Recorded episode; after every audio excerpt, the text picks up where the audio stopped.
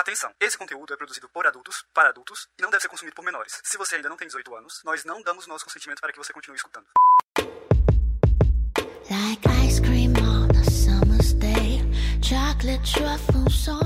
Oi, eu sou a Lênia Oada, mulher cis demissexual, Domi, e hoje a minha palavra de segurança é gado.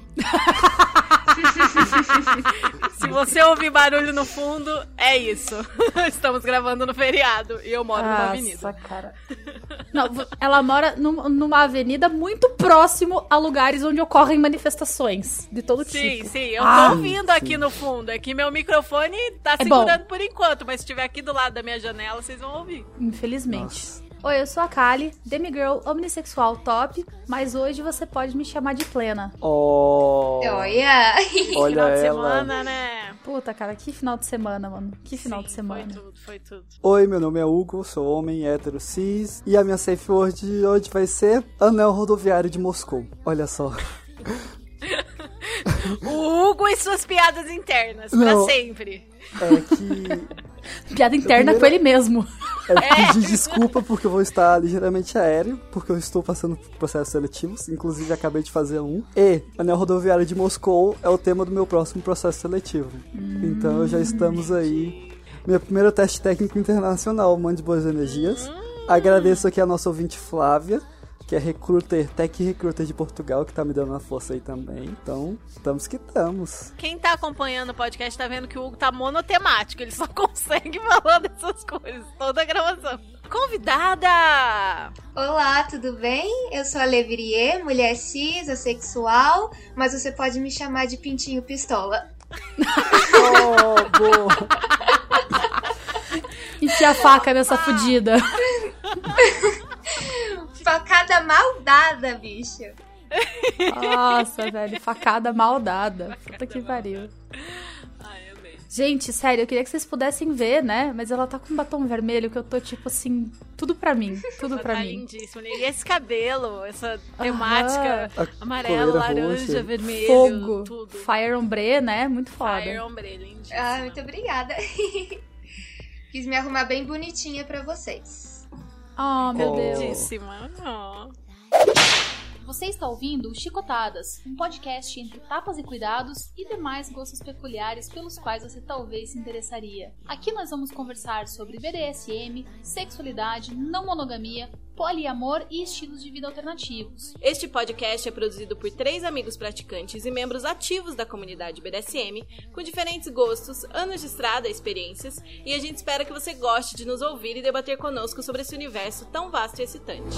To Olá, pessoal, bem-vindos a mais um episódio do Chicotadas. No episódio de hoje, mais uma vez, a gente vai seguir a nossa série BDSM do começo. Nos episódios anteriores, que a gente recomenda que você ouça antes desse aqui, nós já falamos sobre autoconhecimento, culpa, medo, autoaceitação, como estudar BDSM e como encontrar sua comunidade. Agora, chegou a hora de falar em mais detalhes sobre os perigos que iniciantes podem correr nas suas primeiras interações com pessoas da comunidade. O tema desse episódio aqui é Red Flags para iniciantes, ou seja, uma visão geral dos sinais de perigo mais comuns para você que está iniciando sua jornada ainda. Não temos a pretensão de falarmos de todas as atitudes e características que fazem de alguém um red flag, porque esse assunto é bem denso e pode ativar muitos gatilhos. Teremos um episódio mais aprofundado sobre red flags no futuro, mas nesse episódio aqui o nosso objetivo é dar ferramentas para você que é iniciante não cair em ciladas e entrar na comunidade com mais segurança, identificando logo de primeiro os sinais mais comuns de red flags predadores de iniciantes,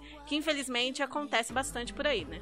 Tô passando aqui para avisar que no episódio que você tá prestes a ouvir, a gente relata muitos sinais de alerta e casos que tomamos conhecimento de red flags da comunidade. E são situações que podem ativar alguns gatilhos. A gente tomou cuidado para não fazer nenhuma descrição muito gráfica ou pesada, justamente porque é fundamental que todos os iniciantes saibam desses perigos e a gente não gostaria que algum gatilho impedisse você de ouvir esse episódio aqui. Porém, fica aqui o aviso de que falamos sim de alguns exemplos de acidentes, abuso físico e psicológico, como manipulação e gaslighting, e também de comportamentos predatórios com iniciantes.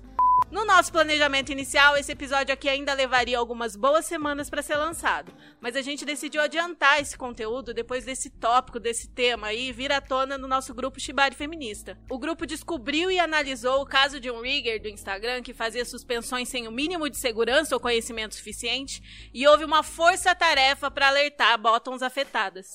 Então a gente voltou àquele assunto. São tantos red flags que nós conhecemos na comunidade. O que a gente pode fazer para que menos pessoas novas e sem um apoio de comunidade ainda caiam nas mãos dessas pessoas? E uma das participantes mais engajadas nessa empreitada foi a nossa convidada de hoje, a Levirie, como é conhecida no seu canal do YouTube sobre Shibari, repleto de vídeos com dicas e tutoriais para riggers. Bem-vinda, Guria! Obrigado por aceitar o nosso convite para esse papo sobre red flags e dicas de segurança para iniciantes. E fala um pouquinho de você pra gente, como você veio parar aqui e se descobriu nesse universo.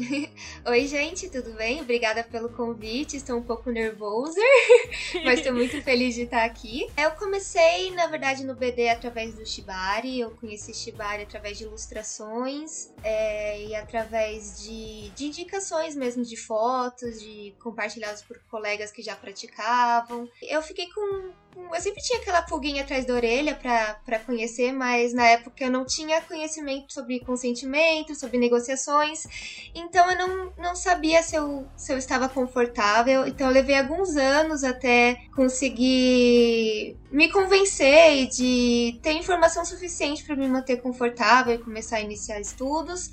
Tive a minha primeira sessão em 2019, me dei de aniversário, de 21 anos, uma sessão de, com suspensão e tudo. E aí, a partir desse, desse dia, eu falei: tá bom, é, normalmente eu gosto muito de, de fazer para as pessoas coisas que eu gosto. Então, coisas que eu gosto que façam comigo, eu gosto de aprender para poder fazer com meus amigos, com meus companheiros, com os meus parceiros. Então, a partir dessa primeira sessão, eu já estava engajada e já foi um dos meus hiperfocos para começar a estudar Shibari. Eu não parei desde então. Eu sou switcher, tem práticas que eu gosto muito de fazer como top, tem práticas que eu gosto muito de fazer como bottom, mas eu sempre jogo de forma horizontal, eu não me considero uma pessoa dominante, eu também não gosto de ser dominada. E eu sou, tô dentro da, do espectro sexual, eu não sei dizer se eu sou assexual ou demissexual, porque para mim é muito nebuloso esse aspecto, esse espectro. Eu sei que eu sou sexual e pronto, mas eu não consigo rotular no guarda-chuva quem eu sou, né? A minha sexualidade dentro do guarda-chuva. E eu sou uma rigger iniciante, estou conhecendo a comunidade é, aos pouquinhos. E, enfim, eu estou fazendo passinhos de formiguinha e estou me adequando e adentrando a comunidade para poder fazer mais práticas e conhecer mais. Ah, eu tenho um canal, eu acho que é por isso que vocês me conhecem. Eu tenho um canal no YouTube chamado Las Levrier que eu compartilho o básico do Shibari, então os primeiros nós, primeiras fricções, o teórico que é muito importante, né, para que a gente possa executar as estruturas não só repetir o que você está vendo no vídeo, mas entender o porquê que elas funcionam e também para você poder improvisar de forma segura, porque você sabe o porquê você está fazendo aquela fricção, por que você precisa fazer aquela tensão. Então, se você tem vontade de aprender um pouquinho de Shibari e quer um espaço para poder começar, o meu canal tá aí para isso. Ah, é uma graça o seu canal, adoro o seu canal. E adorei que finalmente sabemos como falar o nome, né? Porque Sim. a gente várias vezes falou Leviriette aqui. Levirie. Las Levirie, não esqueceremos mais. Jamais. Eu vou esquecer, mas Nossa, peço gente. desculpa antecipado. não é por mal. Chama de Lê que tá tudo não, certo. Não é Lê é o maior coringa que há. É, eu, eu ando divulgando seu canal para todo o pessoal. Ah, eu vim pelo Shibari. Ah, tem esse canal aqui em português. Foca no ciclo de básico dela, que é um ciclo muito bom. Você fez muito bem o, o ciclo, tá muito gostoso de assistir. Ah, muito obrigada. Eu fico muito feliz quando realmente o pessoal começa dos primeiros vídeos, porque é difícil de acompanhar você lá, direto para um Futomomo, para um Harness, sem você pegar o básico, porque você realmente vai estar tá reproduzindo algo sem, sem saber fazer aquilo, né? Então eu fico sempre muito feliz quando, quando pegam o teórico e o realmente o inicial para poder fazer as estruturas. Quando eu falo, né, que a, pra galera, eu falo assim, gente, o single column e o double column são as duas estruturas mais importantes do Shibari, mais fundamentais. Se você não sabe fazer isso, você não sabe fazer Shibari. Ponto. Uhum. E a galera fica tipo, ah não, nada a ver, blá blá blá, eu já sei fazer XYZ. Eu fico tipo, tá fazendo errado. Uhum. Pode estar até, até reproduzindo certo, mas tá fazendo errado. Sim. Não Porque entende, Shibari não se né, trata de aquilo. reprodução. Uhum. Se trata de você, né, saber o que você tá fazendo e como você tá aplicando aquela estrutura naquele corpo Sim, específico. perfeito. Sim, o vídeo, da, o, o YouTube da Leia é muito legal e a gente recomenda demais pra você que tá aí. Quer aprend, começar a aprender em casa, né? Não sei como e ela fez tudo ali. Assistam tudo, não assistam, né? Só esses vídeos de. Deixa eu fazer a figurinha, né? Ver os vídeos de, de básicos, de informação de segurança e tudo mais, que é muito importante, como a gente sempre fala aqui. Lê, é uma curiosidade. Você, se vê- você está dentro do aspecto ACE. Como é pra você essa questão de ser assexual dentro da comunidade? Porque isso é, um, isso é um tema que sempre pedem pra gente, né? A gente eventualmente vai fazer um episódio só sobre a sexualidade, né? Porque eu tô no espectro também. E é, muitas vezes, pra quem tá de fora, não entende muito bem, né, como funciona, como tantos ACEs, no fim das contas, se encontram dentro das nossas comunidades, né? É, pra falar a verdade, eu consegui me sentir confortável e me pronunciar, me expor como ace a partir do momento que eu fiz parte da comunidade, que eu conheci outras pessoas aces no BDSM. Porque no Baunilha eu acho que eu conheço duas pessoas que são assexuais. E no BDSM eu conheço várias. É, de vários gêneros ou não binários ou de vários estados e isso é muito interessante pra mim. É, no começo, quando eu estava me preparando pra ter minha primeira sessão, eu sempre tinha muito medo porque eu pensava, poxa, eu não, não sinto atração sexual, eu não sou uma pessoa sexual. É, como vai ser que você é aceita por essas pessoas? Porque eu ainda não tinha uma comunidade pra poder conversar sobre isso, que é uma coisa que, que é muito importante, a gente sabe, Demais. né? Então eu achava que eu ia ser vista como como uma Estranha. fraude, sabe? Estranha do rolê. Sabe, tipo, como uma Uma fraude. fraude. Então, tipo, o que você tá fazendo aqui se você nem sente tesão, sabe? Esse tipo de coisa. E aí, depois eu descobri totalmente o contrário, né? Que esse é um dos lugares que eu mais me sinto confortável com a minha sexualidade e que eu mais consigo trocar e me sinto mais confortável, porque Pra mim, esse estado e todo o sensorial que o BDSM dá, ele pra mim faz todo sentido. Faz mais sentido do que sexo baunilha, por exemplo. É uma intimidade, um sensorial e uma troca que pra mim me, me sente 100% contemplada. Então, eu acho que pra nós aces é muito importante ter contato e fazer parte de uma comunidade ace que também seja não baunilha, porque a gente consegue trocar e consegue se valorizar e se, se tornar legítimo na, na comunidade, né? Ai, que bonito isso! E sim, é muito verdade, né? Todo um universo de sensações que a gente não precisa restringir só o que é visto como intimidade sexualizada no baunilha, né? Muito legal. Bom, então vamos para o tema do nosso episódio, né? A gente vai falar sobre red flags para iniciantes, mas nem sempre a definição de red flag é exatamente óbvia, né? O que são red flags, gente? A gente tem mais de uma definição, na verdade. né? Tem. Na verdade, assim, a gente tem as red flags, as atitudes, os sinais e as pessoas red flag. As atitudes, sinais, são sinais de alerta. São coisas que as pessoas fazem que a gente pode caracterizar aquilo como um opa, isso talvez não seja legal, isso talvez seja uma coisa preocupante. São sinais os quais a gente deve ficar atento no comportamento, nas atitudes alheias que podem indicar que a pessoa seja tóxica ou seja uma pessoa ruim mesmo. E a pessoa red flag é uma pessoa que ao longo do tempo ela apresentou muitos desses sinais e só faz merda no, no geral, assim. A gente, ela se apresenta como uma pessoa ruim. Acho que aqui tem um. Já começa colocando um pequeno problema, que não acho que a pessoa só faça coisa ruim. A pessoa tem um grande histórico de repetição de coisas ruins. Porque tem aquela. Generalizei demais, né? Não, que tem aquela coisa do. Ah, Ciclano comprou na loja e disse que é ok. Beltrano comprou na loja e disse que tava, não deu boa. Uma terceira pessoa comprou na loja e deu ruim. Ah, mas se teve um caso que deu certo.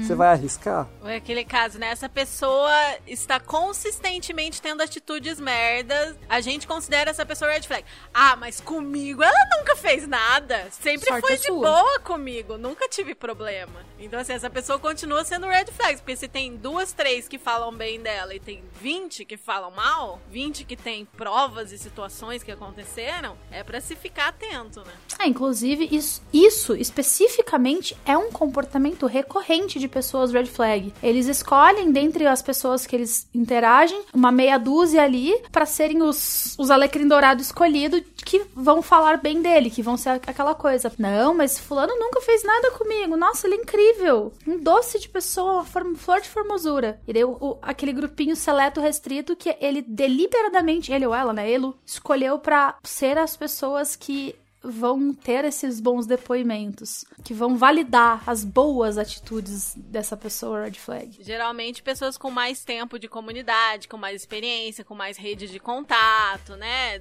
Os iniciantes já não recebem o mesmo tratamento, Uhum. o mesmo cuidado, assim. Antes da gente falar, eu acho que é assim. Nesse episódio a gente vai falar de muitos sinais e de muitos personagens com sinais de alerta, né? Personagens que demonstraram red flags que a gente já encontrou aí pela nossa jornada na comunidade do BDSM do Shibari. Mas claro, não são Apesar de muitas dessas atitudes virem frequentemente de tops, não são só tops que demonstram sinais de alerta, né? Também tem bottoms red flag aí na comunidade. Por que que a gente acaba falando mais de tops red flags quando a gente entra nesse assunto, apesar da gente saber que bottoms também podem ser red flags e demonstrar sinais de alerta? Em primeiro lugar, eu acho que é porque a, a prevalência, né, a frequência que isso acontece é maior né, entre tops e por conta do poder de destruição, digamos assim. Uhum. Um top red flag, ele pode afetar muita gente numa pancada só. E um bottom red flag acaba afetando mais um top especificamente, aquele top com quem interagiu. E também tem a questão de que no BDSM é muito mais comum os tops interagirem com múltiplos bottoms de uma vez só, em terem mais relações simultâneas com bottoms, e os bottoms se restringirem a um top de cada vez. Menos o Hugo, porque o Hugo não conta. É, eu acho que Né, tem a questão também de os tops, quando eles são red flags, eles têm um grande potencial traumático, eles podem trazer muito mal permanente pra vida das pessoas, né? E o bottom já não tem tanta força, assim, tanto impacto de, de causar males que permaneçam fisicamente ou psicologicamente. Como os tops têm, porque querendo ou não, os tops eles têm muitas ferramentas, eles, eles podem ser, ser mais manipulativos do que o- os bottoms, né? Até mesmo, por exemplo, em questões físicas, o top dizer que sabe fazer algo e fuder ali totalmente fisicamente o corpo daquela pessoa já não é uma prática que o bottom tem como fazer, sabe? Porque de certa forma o top ele é, ele é intocável em algumas práticas. É, E tem também a, a própria dinâmica da troca de poder, ela favorece isso, né? De uma certa forma. Tipo, ela coloca um abusador que se, se diz top numa posição em que ele vai ter poder pra isso. Tipo, esse é um dos grandes perigos do, do BDSM, né? Você, você poder topar com uma pessoa mal intencionada que vai literalmente foder sua vida. E aqui é interessante ressaltar que é o seguinte: não é porque a pessoa errou que ela vai receber essa red flag. Aqui a gente coloca a, a ideia da, da red flag é a pessoa depois do erro, porque assim, o erro todo mundo vai errar, todo mundo é humano, todo mundo vai, vai errar de alguma forma. A grande questão que diferencia uma pessoa que é boa pra jogar e a que é ruim é como ela vai lidar com esse erro, né? E é que voltando um pouco pra, pra linha do raciocínio do porquê tem mais tops, uma pessoa que joga como bottom, ela dificilmente vai conseguir implementar essas práticas de, de abuso relacional. Porque, por exemplo, não tem como. Não, eu acho que assim, bottoms podem ser muito manipuladores, bottoms podem ser tóxicos de diversas formas, assim. Mas muitos dos sinais de alerta, principalmente quando a pessoa é iniciante, é num, num sentido assim um pouco de manipulação, né, de bottoms, mas muito também do bottom acabar fazendo mal pra si mesmo. Uhum. No sentido de, ah, eu não tenho limites, ai, pode fazer o que for comigo, ai, tudo que você quiser, ai, se jogar os seus pés. Que é- são tipos de atitudes red flags, mas são. Quem vai se fuder nesse cenário é o próprio bottom, né? Mas assim, podem ser red flags ou podem ser pessoas que nunca praticaram nada. Sim, não, mas sinais de alerta. A gente tá falando também É, Sim, tem, sim. São tem sinais de sinais, alerta. e pessoas. É. Uma pessoa, ela vai ser red flag, vai se tornar red flag a partir do momento em que ela apresentar de forma consiste- consistente e constante red flags, né? Que ela tornar o- o- as ati- essas atitudes ruins dela forem uma, forem uma terem uma prevalência, assim, ela fizer isso com frequência. Sim. E não reconhecer o erro, e não se desculpar, e continuar agindo da mesma forma, mesmo depois de ter sido apontada. Tipo, é isso que faz alguém ser red flag. Mas sinais red flag, atitudes que são red flags, eu acho que não existe ninguém no BDSM que nunca teve nenhuma, sabe? Porque às vezes a gente tá mais suscetível, às vezes a gente não sabe muito bem como agir, às vezes a gente não tá num lugar mental muito bom. O importante não é você nunca demonstrar nenhuma dessas atitudes e se você demonstrar você tá banido. O importante é quando você demonstrar, você reconhecer, você pedir desculpa, você corrigir o seu erro. você assumir, né? É uma coisa assim, né? O, por, eu, eu sempre dou esse exemplo porque, né, tava, tava falando isso ontem, que eu combinei com um ex-top meu que eu ia levar como punição 30 golpes de colher de cerveja. No meio da sessão, no- tipo assim, terminou os 30 golpes, eu falei, não, vamos, vamos, continua, continua, continua. Aí ele, não, a gente só combinou 30. Eu falei, ah, mas por favor, não sei o que. Perturbei ele até convencer ele que eu. Pra ele continuar. flag, Isso foi horrível, cara. Isso foi horrível. Horrível. E tá muito errado. Tem dois e, cara, erros. eu fiz faz isso. Porque não se faz porque você tava manipulando ele, porque você tava doida de tesão, tipo, sem ter noção se você realmente aguentaria aquilo. Porque o, o cérebro ali no meio dos hormônios, no meio do tesão, você acha que você aguenta mais do que é real, entendeu? Ah, ainda mais que tinha uma Hitachi envolvida.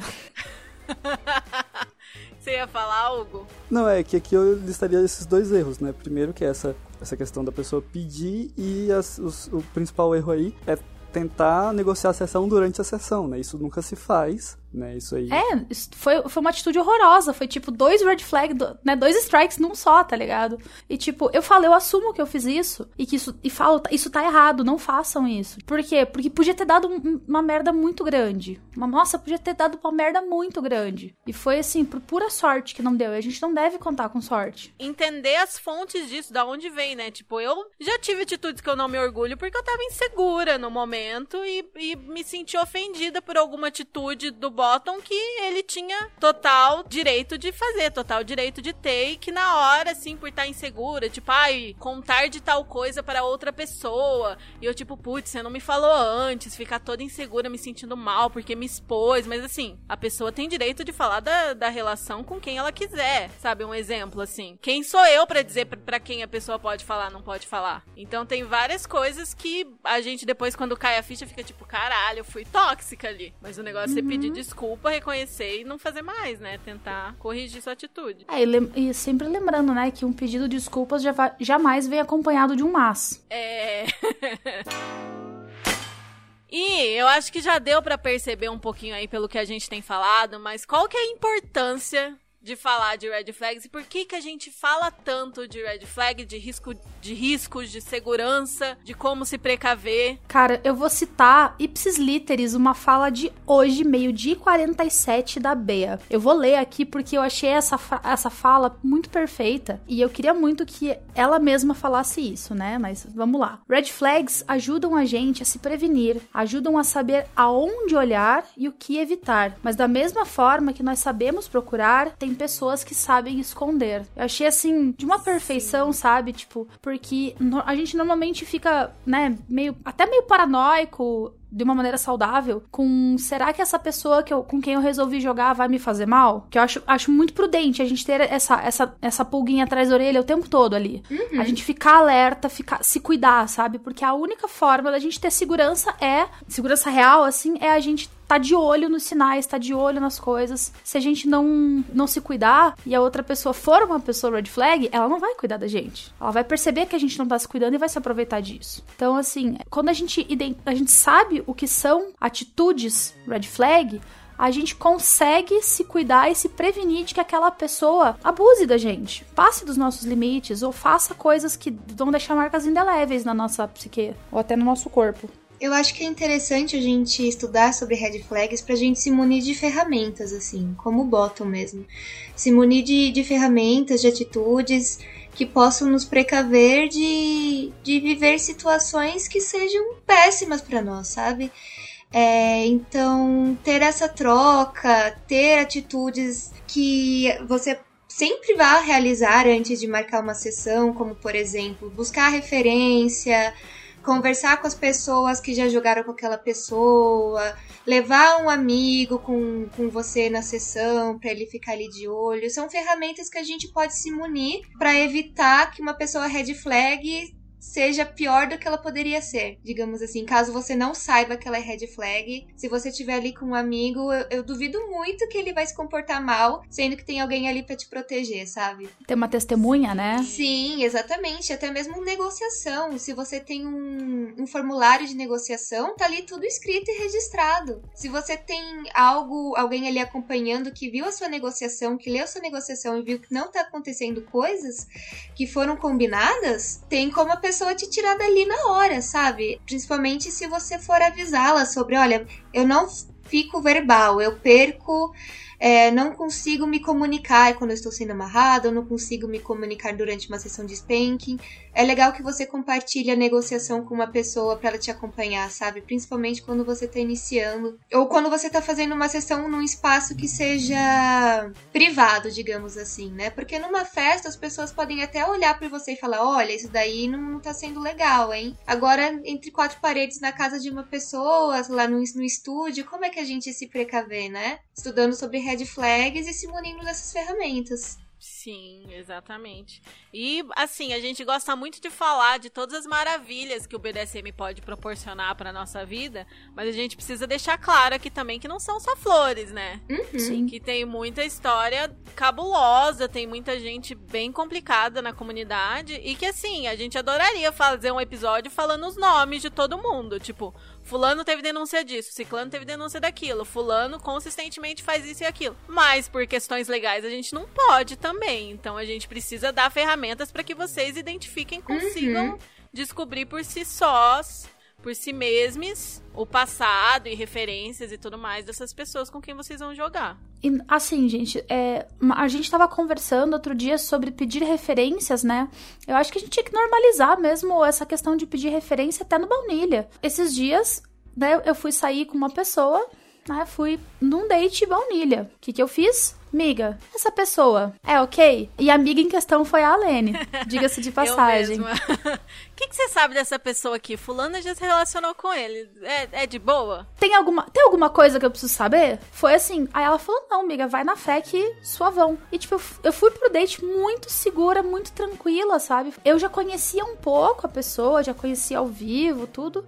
Mas sabe quando você vai com a consciência totalmente assim tranquila, você vai muito de boa. E eu acho que eu não, não tinha ido para um date tão tranquila assim na minha vida. Foi, acho que o, o, Nossa, foi uma coisa incrível, sabe? Uma sensação maravilhosa de segurança. E eu acho que a gente tinha que, né, não só no BDSM, mas na vida, conversar com as pessoas, perguntar se a pessoa é ok, normalizar as indicações do tipo, ó, oh, amiga, vai lá, vai, vai sair com essa pessoa que essa pessoa é massa. Vai jogar com essa pessoa que essa pessoa é massa. Vai amarrar com essa pessoa que essa pessoa é massa. Uhum. Ou tipo, parece que essa pessoa é muito massa, mas ela é meio iniciante ainda. Leva alguém com você. Uhum. Ou ai, ela é uma pessoa legal no baunilha, mas ainda não vi jogando. Então, vai na fé, mas se proteja.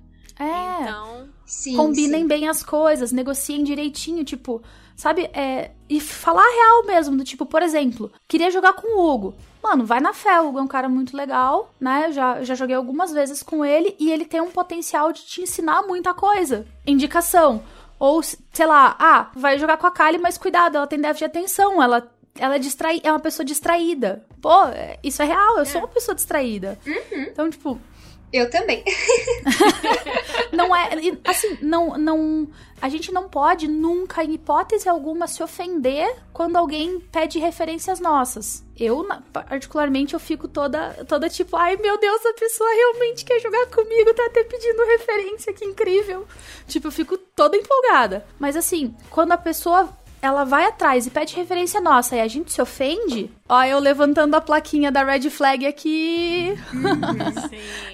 Isso é a- uma red flag. Uma pessoa que se ofende se você pede referência dela. Pô, mano, o que, que essa pessoa tem a esconder, cara? Um puta sinal de alerta. Que insegurança é essa? O que, que você tá. Do que, que você tem medo, colega? Uhum. Né? Porque se você não tem nada a esconder, não tem por que você ficar ofendido.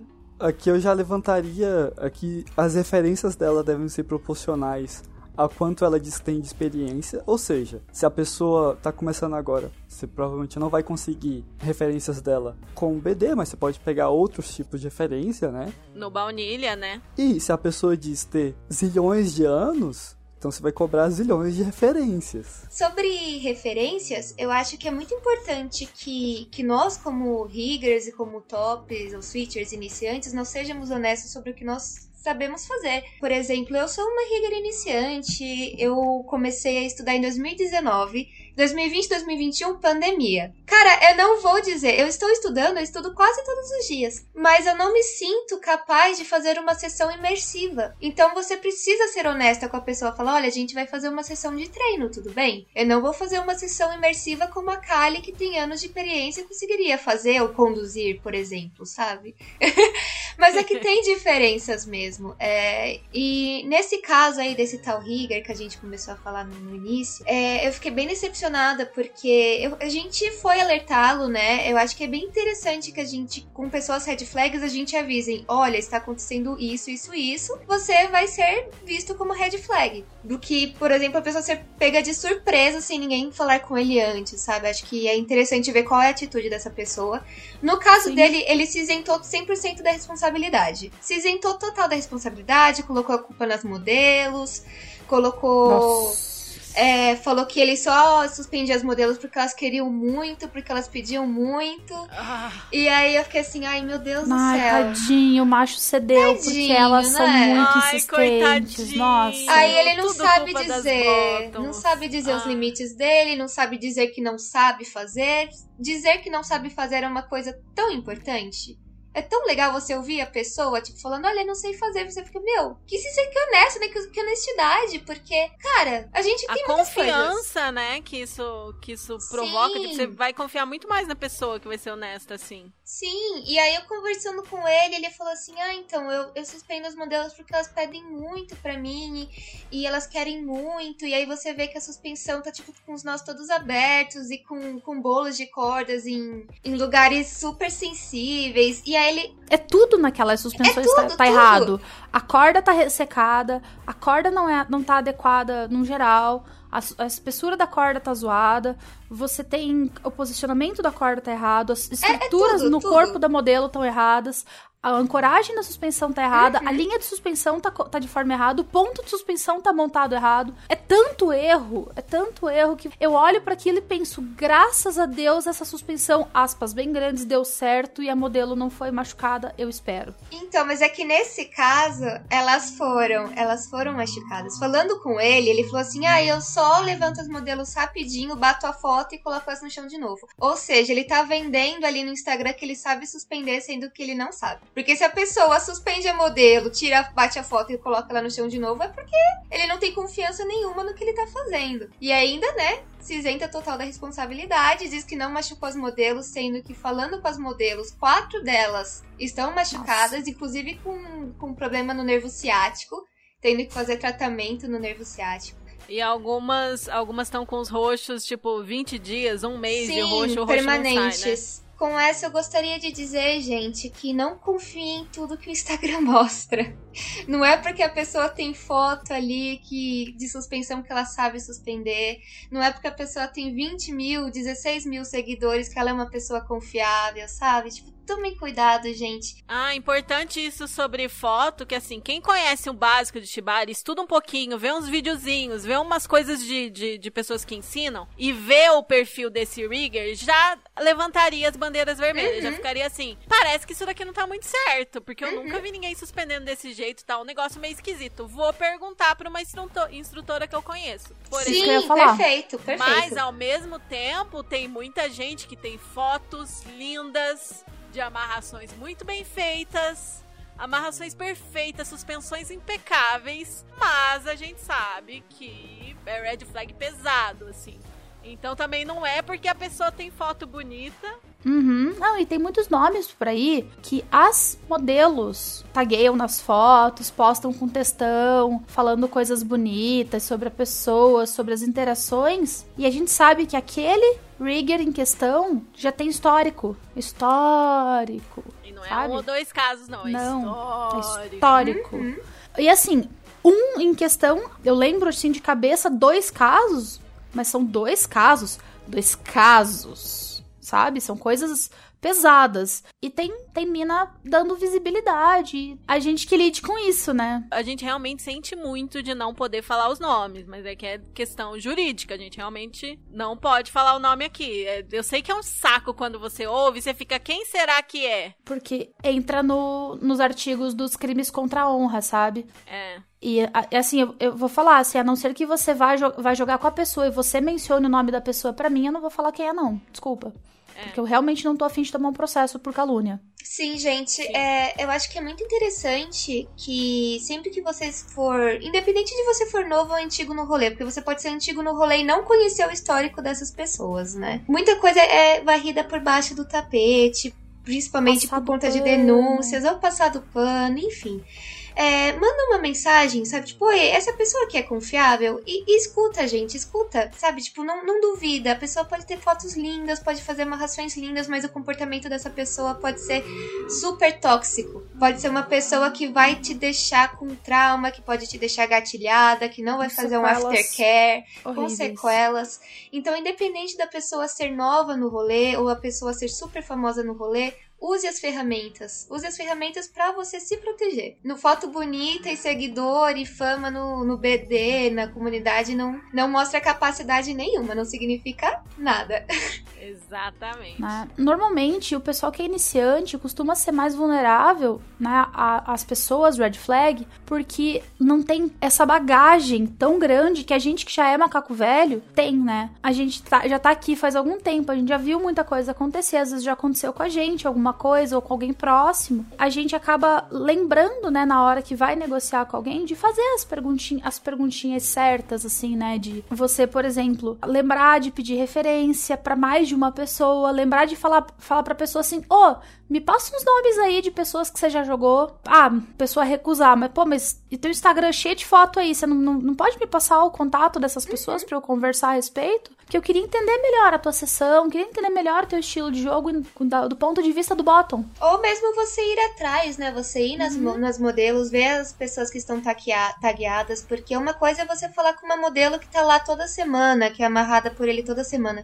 Outra coisa é você ir lá falar com uma modelo que foi amarrada uma, duas vezes e parou de ser amarrada por, por essa pessoa. Por que, que ela foi, pa- parou de ser amarrada por essa pessoa, sabe? Porque pedir referência pro, pra uma modelo que já é amiga do Rigger, ele com certeza vai falar bem dela, sabe? Uhum. Agora, e essa, pe- essa modelo que foi uma, duas vezes e, e parou, cortou o contato, sabe? Então é interessante não só ir atrás das referências que a pessoa te passa, porque ela com certeza vai passar pessoas que ela tem amizade, mas você também ir atrás de pessoas tagueadas que pararam de jogar com essa pessoa e tentar entender o motivo. O que que aconteceu, sabe? Qual foi o rolê? Dá pra perguntar pra pessoa: Ah, tem alguém que, que tem- teve uma experiência negativa com você? Sim, com certeza. E aqui ser adulto na hora de escutar isso também. Porque assim, você tem que entender. Acho que é aquele negócio, olha pro espelho e pergunta das relações que você teria. Provavelmente vai ter gente que com você não vai falar tão bem. Mas você vai entender qual o motivo. Às vezes é simplesmente porque o santo não bateu, porque tu é, de outra cidade, se mudou.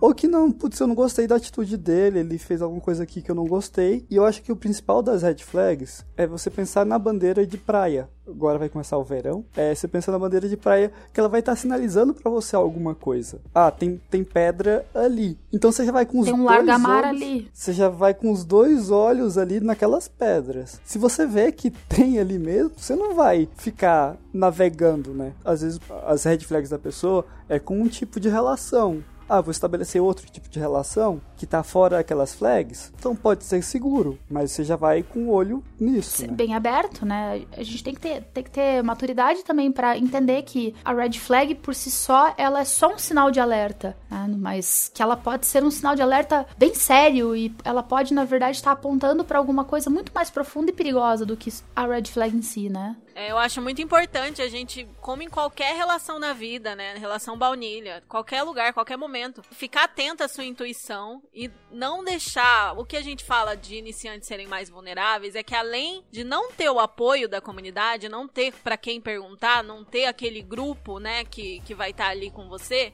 geralmente a pessoa tá entrando sozinha, né, não ter essa rede de contatos. Uma coisa que é muito comum em quem tá começando é a pressa é o que a gente Uhum. chama de frenzy, né? Newbie frenzy, que seria o frenesi do novato. E isso acontece em- várias fases também. Não, não quer dizer que vai acontecer só na hora que você tá começando. Por exemplo, a história que a Paty começou, ela tava aí no bottom frenzy dela, entendeu? Começando, se descobrindo como bottom. Então ela tava aí nesse frenesi que acabou que você faz umas coisas ali que você não. E os iniciantes, muitas vezes, eles têm pressa de viver tudo isso, né? Tipo, esperei tanto tempo e o tesão tomando conta e a pessoa só quer ir logo e fazer logo e começar logo. E aí acaba ignorando as etapas que a gente tanto fala aqui pra você não pular, né? Não Todo esse queima cuidado, etapa. Não queima etapa pra você ficar mais seguro no final e você poder gozar em paz, entendeu? Com confiança e em segurança. Até mesmo que a, a Lei comentou de. Eu já fiquei meio assim. Como assim a sua primeira sessão já foi suspensa? Que normalmente. Sim, Já... é porque o meu físico, naquela época, era de circense. Ah, então já tava. Então eu tinha grande, grande, como fala? Força, Preparo, assim. intolerância. Preparo, resistência, eu tinha conversado isso com a Rigger, ela sabia disso, e a gente fez uma posição que ela era bem equilibrada o peso. Foi uma, uma suspensão bem confortável, pra falar a verdade, assim. Eu tava na horizontal, tava, tipo, realmente bem sustentadinha, sabe? Foi bem tranquilo, eu já tinha resistência também, e eu não fiquei em Hope Space. Eu conseguia, tava me comunicando, a gente tava conversando, então essa experiência eu digo que foi bem tranquila, assim, eu guardo ela com muito carinho. Porém, tomem cuidado, gente. Não sai suspendendo de primeira. Eu acho assim, ó, como você tem um, esse, esse histórico de atleta.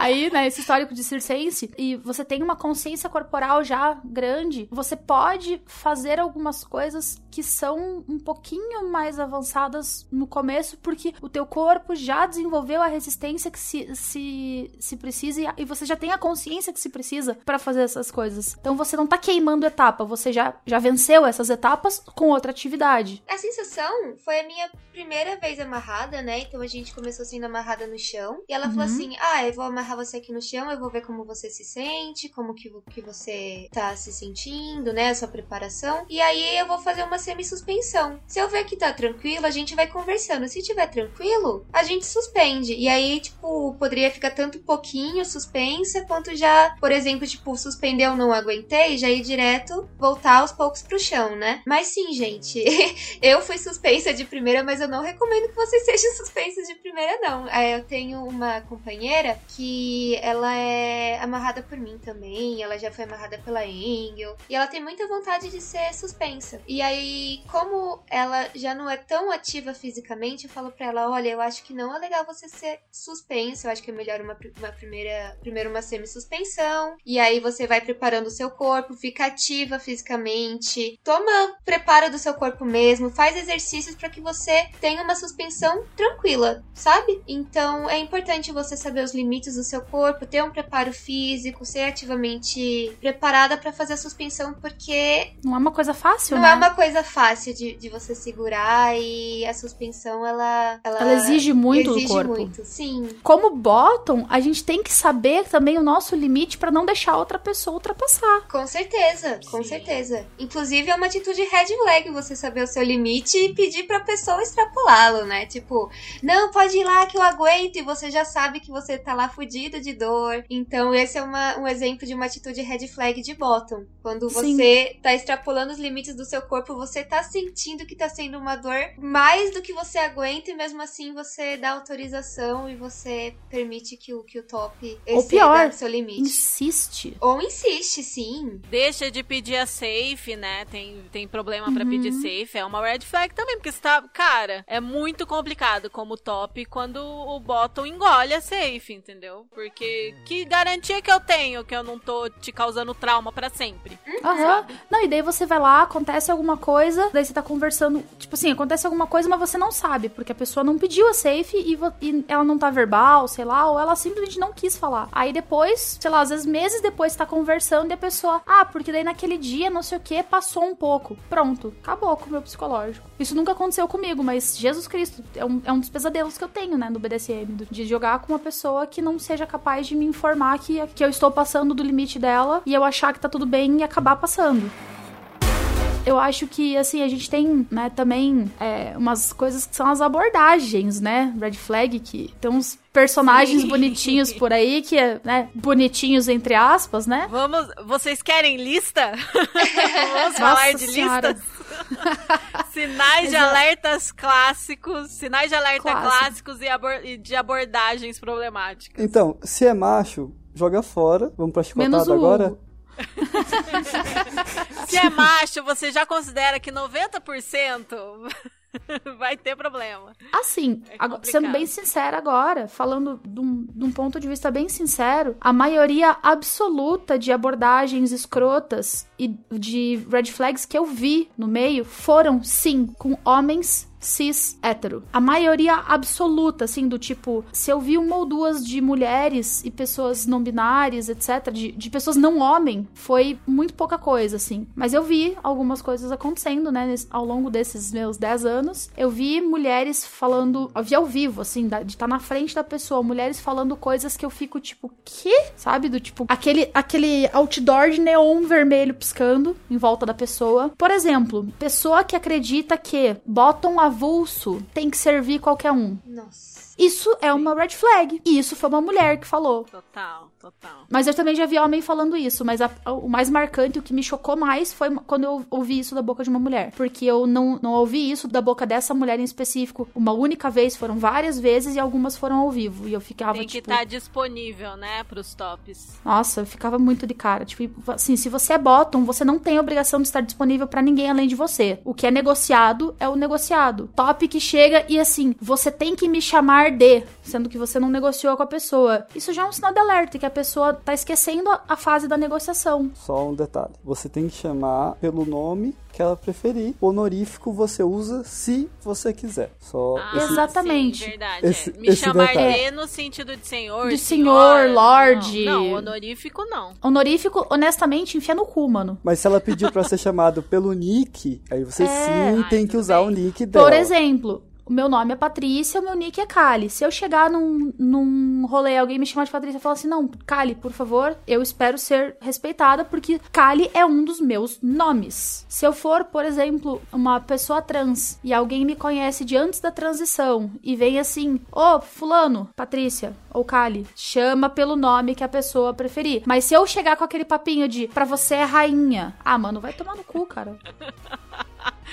Tem muito, né? Tem, tem bastante. E assim, por exemplo, nós temos amigos que são bottom que tem tesão em chamar pelo honorífico. Cara, eu não vou cortar a pira da pessoa porque a pessoa é minha amiga. Mas se não fosse minha amiga, eu ia cortar. Porque, tipo, mano, não tenho nenhuma negociação com você. Você eu não, quero isso. Eu não quero ser chamada de X por gente estranha. Não precisa. Eu sou só a Kali. Ou a Patrícia, a Paty. Que Patrícia inteira é bronca, né? E nessa categoria de chegar já exigindo coisa, pedindo coisa sem negociar, a gente tem muita coisa dos dois lados, né? Tem tops que chegam no PV das meninas, tipo, já falando, ai, sou seu dono, que linda minha submissa, me chame de senhor, é, agora você tem que me obedecer. Tipo, às vezes a pessoa mal deu oi e já vem com o papo de agora você tem que me obedecer e me mandar nudes, porque é sempre assim, né? Nunca é alguma coisa tipo, você está bebendo sua água diária? Não, é tipo, me mande nudes. Ou botam que já chega também, tipo, eu faço tudo que a senhora quiser, já se jogando aos seus pés e falando tudo que. Isso, vai lá e lava a sua louça agora. tudo Você arrumou a quiser. cama? Você arrumou a Você cama arrumou a hoje? cama? Você já A bebeu sua dois senhora. litros de água hoje? Não, não, a sua. A sua, da sua casa. Não, mas a sua. Vai lá lavar sua louça, vai lá arrumar sua cama, limpa Não, seu mas banheiro. eu quero ir pra casa da senhora, servir a senhora, fazer massagem pra senhora, limpar a sua casa. Limpa Ok. a sua primeiro. Mas e a sua, tá limpa? E a louça, já lavou, amigo? Isso é sempre homem que faz, cara. Nossa, eu nunca recebi esse tipo de abordagem de mulher. Mas é muito engraçado, assim. Tem algumas abordagens que elas são engraçadas. Mas tem umas que eu, eu, eu fico assim, tipo, cara, sério, como que você aborda as pessoas assim? Porque isso já levanta, assim, a partir do momento que você aborda uma pessoa de forma escrota, você mesmo tá instalando um letreiro de neon atrás de você escrito: Esta pessoa não é legal. A pessoa vem e chega pra mim: Ah, oi, Kali, tudo bem? Eu queria marcar uma sessão de Shibari. Converso, tudo mais um pouquinho. E a pessoa assim: Ah, mas não sei o que, mas você vai fazer isso, isso, isso, isso, isso, comigo. Amigo, é uma sessão de Shibari ou uma sessão BDSM? Não, é de Shibari. Eu falei: Então é de Shibari, meu filho. Não tem mais nada. É Shibari. Não, mas você não é do BDSM? Eu falei: Sou. Então você vai fazer isso. Você vai Meu fazer bem. isso. Meu anjinho, boa. como é que é? Beloved! Ou já chega tipo. É, manda foto do seu pé, os podos. Gente, meninos podo. A gente ama podo. A gente não odeia podo, é sério. A gente ama podo. Mas tenham noção, eu não vou mandar foto do meu pé pra você, nem com você me pagando, porque eu não tenho saco pra tirar fotos novas do meu pé. Você quer foto do meu pé? Rola o feed. Se o Zuki não tirou, tá lá ainda. Ai, gente, nessa semana no, na caixinha do Chicotadas, eu falei assim: o que você quer saber? Aí o Podólatri, ele não aguenta, né? Ele não consegue ver uma vergonha que ele já corre passar. Aí ele foi lá e escreveu: se o seu pezinho é bonito. É, pra caralho. Eu já vi. E é lindo. Cara, eu amo podolatria, amo. Mas assim, que tipo de abordagem é essa? Que intimidade é essa, Que né? intimidade é essa que eu É. não te dei? um sinal, uma red flag que é muito comum a galera levantar, levantar e a- chacoalhar e se enrolar na, nela, na, bandeira vermelha, é o seguinte: você demonstrar uma intimidade com a pessoa que, você, que a pessoa não te deu. E acontece, viu, gente? Isso é uma red flag muito forte. Você chegar, por exemplo, invadindo o PV em grupos de, de BDSM, de Shibari. Você chegar abordando de forma já erótica, assim, já, já chegar tipo: Oi, Alene, eu queria que você me batesse e, e me comesse com o dildo. Cara, Né? eu não quero saber o que, que você quer que eu quero que você faça comigo, mano. Não. Cara, Tipo- eu posso gostar de comer cu o quanto for. Se você invadir o meu PV falando, nossa, que delícia, imagina você comendo meu cozinho. Eu ia falar, tipo, amado? Beloved, se tem uma coisa que eu não tô afim agora é de comer o seu cu. Eu não sei se isso acontece com vocês, porque vocês também são criadores de conteúdo, né? Mas as pessoas que me acompanham, pelo menos, elas acham que elas têm muita intimidade, sei lá, porque elas me veem todo domingo, por exemplo. Então elas fazem comentários assim como se a gente fosse super parça. E eu fico tipo, meu anjo, eu não te conheço, sabe? Eu fico tipo, ué, mas o que que tá acontecendo, sabe? E é meio, meio chato, porque, por exemplo, as pessoas agem de uma forma como se. Porque você tá criando conteúdo, é como se você estivesse buscando um ser- fazer um serviço pra elas, né? Então elas agem tipo, como assim você não vai fazer tal, tal coisa que eu pedi, sabe? Eu fico tipo, meu anjo, marca uma aula comigo que eu, que eu te ensino, sabe? Mas agora não, não vem exigir as coisas, sabe? Ou tipo, não vem me chamar de escrava, eu não sou escrava de ninguém, não. Ou de dorei, ou falar. Tá aí um Meu termo que eu anjo. tenho ranço. Dorei.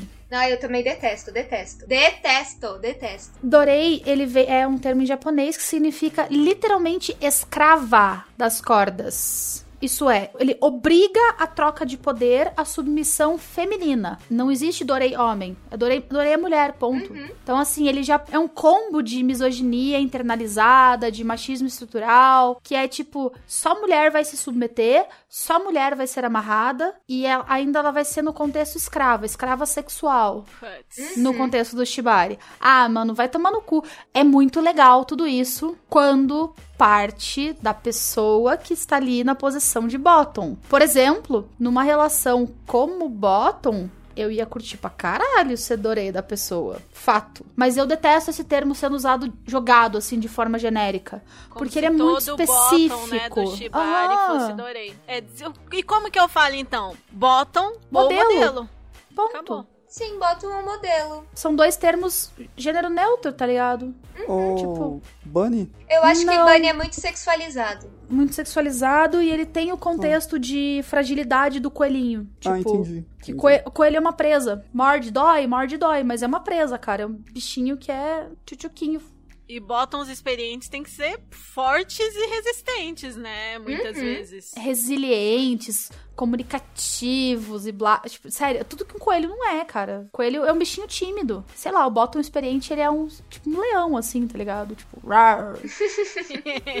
Brabo, gosto. Tá ok, gostei dessa visão. É, mas continuando aqui no lance de abordagens, é, se você vai querer fazer uma cantada ou fazer uma brincadeira, pergunte antes se a pessoa quer. Ai, Eu não vou- faça.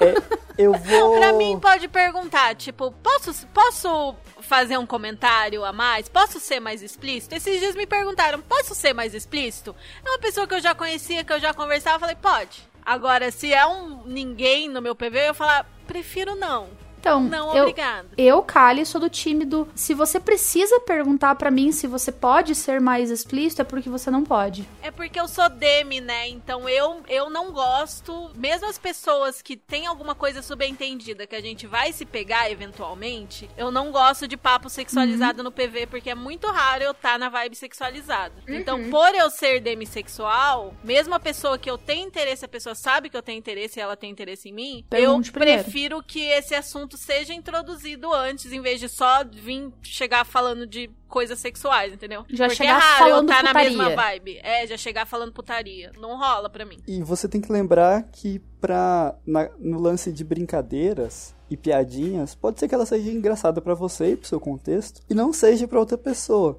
Tipo, eu que fui mandar pra uma pessoa recrutadora, é, alô Silvio, eu gosto do Domingão do, do alguma coisa. Ou, é que na, antigamente Hugo, no SBT, recrutador, Hugo. eu fui mandar uma piadinha logo no início. A pessoa até riu de volta, mas assim, eu, eu desrecomendo. Depois eu fui analisar o fato e. E né, melhor não. Melhor não. Melhor não. A pessoa Melhor não te não. conhece, ela nem não conhece o senso de humor também. Então, E você não conhece o senso de humor dela, como foi o dia dela, como ela está. Então você pergunta: olha, você tá afim de uma piada hoje? Você tá afim de uma cantada hoje? Eu tenho cantadas muito ruins de pedreiro. Aí quando eu tô inspirado, Tem mesmo. Aí eu pergunto pra pessoa: posso mandar uma cantada de pedreiro? Aí a pessoa autoriza. Eu, Eu amo as suas cantadas, cara. Elas são ruins pra caralho, eu amo elas. Afinal, eu fiz. Fiz metade do curso de engenharia civil, então Sim, tam- estamos aí. pedreiro graduado. outra, outro sinal de red flag que eu acho. Gente, vocês vão ouvir as buzinas e é isso, tá? Gado 7 de setembro, sorry. Outro sinal de alerta, assim, bem complicado é aquela pessoa que quer ser a fonte de todo o seu conhecimento. É ela quem sabe tudo. Tudo você tem que consultar ela. Outras fontes, outros criadores de conteúdo, outros sites, YouTube, blog. Pra Você quê? tá louco? Eu sei tudo. Tudo que você quiser saber é só perguntar pra mim que eu te respondo. Pergunta Eu primeiro pra eu mim. tenho todas as respostas. Pergunta primeiro pra mim. Nossa, cara. Ui, me dá até arrepio isso, porque eu já vi gente fazendo isso com Bottom. E eu fiquei amada? Como assim? Beloved. Que é botar numa redoma, né? Proteger, inclusive de outras pessoas da comunidade, né? Tipo, isola a pessoa. Meio assim, tipo, não, eu já tenho tudo que você precisa saber. Tipo, fica meio balizando a pessoa, assim, né?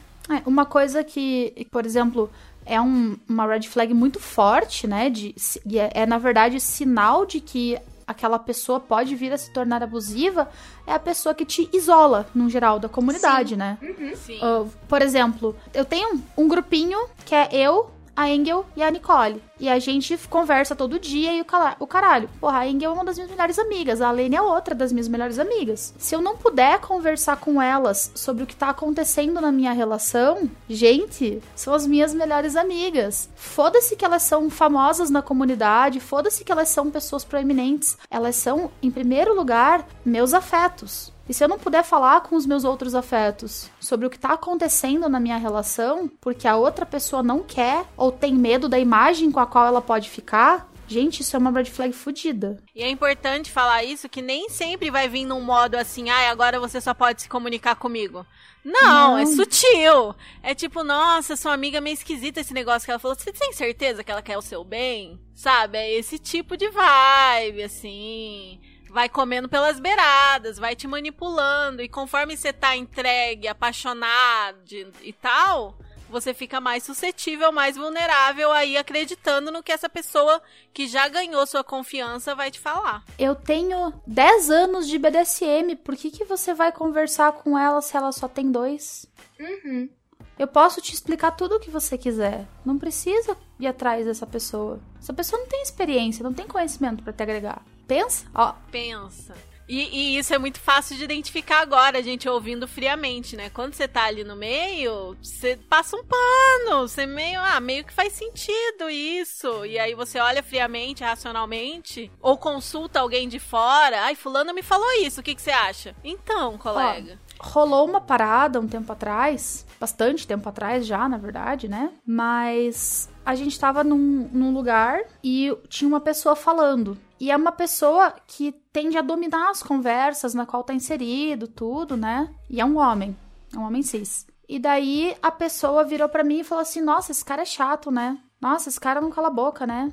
Nossa, esse cara é isso, esse cara é aquilo. Pera, quem tava falando isso é a pessoa que geralmente domina, mas estava calado, é isso? É, mas estava calado. Era um, um, era um top. Aí, um tempo depois, conversando com pessoas que conhecem esse cara que tava falando, esse cara que tá falando, ele tem um olho assim clínico e cirúrgico para pegar red flag de longe. E essa pessoa se tocou e tava no meu ouvido: "Olha, se afasta dessa pessoa". Meio fazendo a caveira. Aham, de uma maneira bem sutil que eu só fui perceber que era escrota meses depois. Meses mesmo, do tipo, coisa de seis, sete meses depois. Que é aquilo, né? Tipo, ai, meus inimigos, deixa eu tentar, deixa eu criar dúvidas sobre eles nas outras pessoas para eu poder ficar mais em evidência. O famoso aqui. semear a discórdia. Uma pessoa red flag como, a, como a, a Bea mencionou, ela sabe se, se esconder. Ela sabe quais são as red flags e sabe se fazer aquilo na surdina. Então é bom a gente ter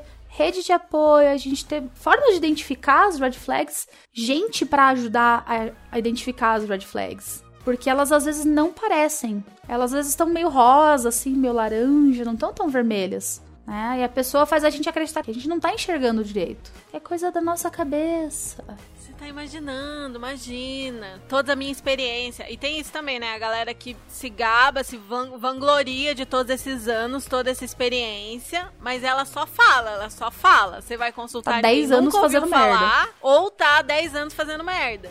né? Tipo, enche a boca para falar de anos, mas de fatos reais, experiências reais, você vai caçar e você não acha ou você só acha coisa problemática.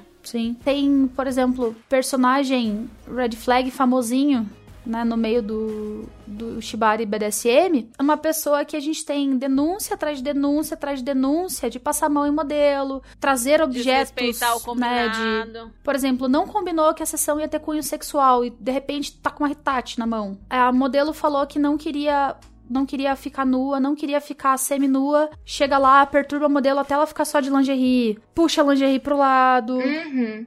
Põe a mão onde não deve, né? Dá aquelas esbarradinhas assim. Ops. É, o velho caso do ops. Ai, não, é porque eu não tem como eu te amarrar sem passar a mão em você. Amado. Amado, tem. Tem se, ó, se você, com todos esses anos de experiência, acha que não tem, vem cá fazer umas aulas comigo, que eu te ensino. ah, não, velho. Não dá. Tem o, o, o, outro coleguinha que, se você olhar o feed do Instagram, só tem mulher cis com aparência de adolescente amarrada. Que você olha, você tem. Você bate o olho e você chega a ficar confuso se são mulheres ou, ou garotas e esse sendo é um amarradas. caso que eu nem esse é um caso que eu pessoalmente nem acharia tão problemático, mas mas aliado a isso, tem o fato de que a pessoa assim, você fez 18 anos, botou o dedinho do pé na comunidade, ele pulou no seu PV. Ele tem Sim. um radar, ele já sabe. Você chegou na comunidade, é aquele predador clássico de gente nova, inexperiente, que é a presa e, mais e fácil de novinha, que tem. Ainda e por cima. É, se você é novinho, se você acabou de entrar com 30 anos, ele não vai aparecer no seu PV. Mas se você tem 18, 19, amada, ele já é. pulou aí, ele já te deu oi, já, já quer te ensinar. Esse é outro red flag, né, da pessoa ter que viajar para poder participar da comunidade. Porque nesse caso da pessoa que a gente tá falando, ele foi expulso da comunidade do estado que ele mora. E ele só pode praticar em outros estados porque as pessoas não sabem o que ele faz, o que ele fez, o histórico todo problemático e criminoso que ele tem. Então, essa pessoa, ela precisa viajar, ela precisa ir para outro estado, red flag fortíssimo. No caso, o estado dela tem comunidade, não é igual o meu que não tem comunidade, tá, pessoas? É. Eu preciso viajar pra parte de cá porque aqui não tem ninguém. Não, mas. Aí você é outro caso. É outro Aí, caso. Calgo, você tá, nesse, você tá nesse estado aí agora, porque eu te conheci aqui em Curitiba. Você Sim, não sim. precisava viajar pra praticar. E depois ele fez parte em Brasília, né? Exatamente, Sim, deve você fez parte da comunidade em Brasília quando você morou em Brasília e agora você tá aí isolado de- do mundo, de todos, da pandemia, da vida, e etc. Mas você é uma pessoa benquista onde você passa. Tipo, você deixa um Sim, rastro bonitinho, um rastro de flor. Sim, sim. Rastro de flor. Rastra de flor. Isso foi. Nossa, isso foi muito boiola, né, gente? Outra coisa clássica que a gente já falou um pouco também, mas é sempre importante re- reforçar: pessoa que não é sincera sobre a própria capacidade ou experiência. A gente sabe que muita gente nova é insegura, muito top novo é inseguro, tipo, nossa, o que, que vão achar de mim? Cara, você vai ganhar muito mais respeito, muito mais confiança se você for honesto a respeito. Se você é totalmente iniciante, aprende junto, treina junto, sabe? Faz jogos horizontais. As primeiras sessões não precisam ser inacreditáveis. A gente sempre fala isso aqui. Sua primeira sessão não precisa destruir o seu mundo e tudo que você acreditava e, né, um novo horizonte para sempre. Você pode ir construindo isso aos pouquinhos, sabe? Precisa de muita confiança para ter uma experiência inacreditável também. Então, seja sincero, sabe? Se, se alguém achar que você ser inexperiente é ruim, com certeza vai ter gente disposta a explorar isso com você, entendeu? Você não precisa confiar em dar a impressão de que você é o fodão, porque senão ninguém vai querer jogar com você. Cara, vulnerabilidade e honestidade, pra mim, pelo menos, são super afrodisíacos.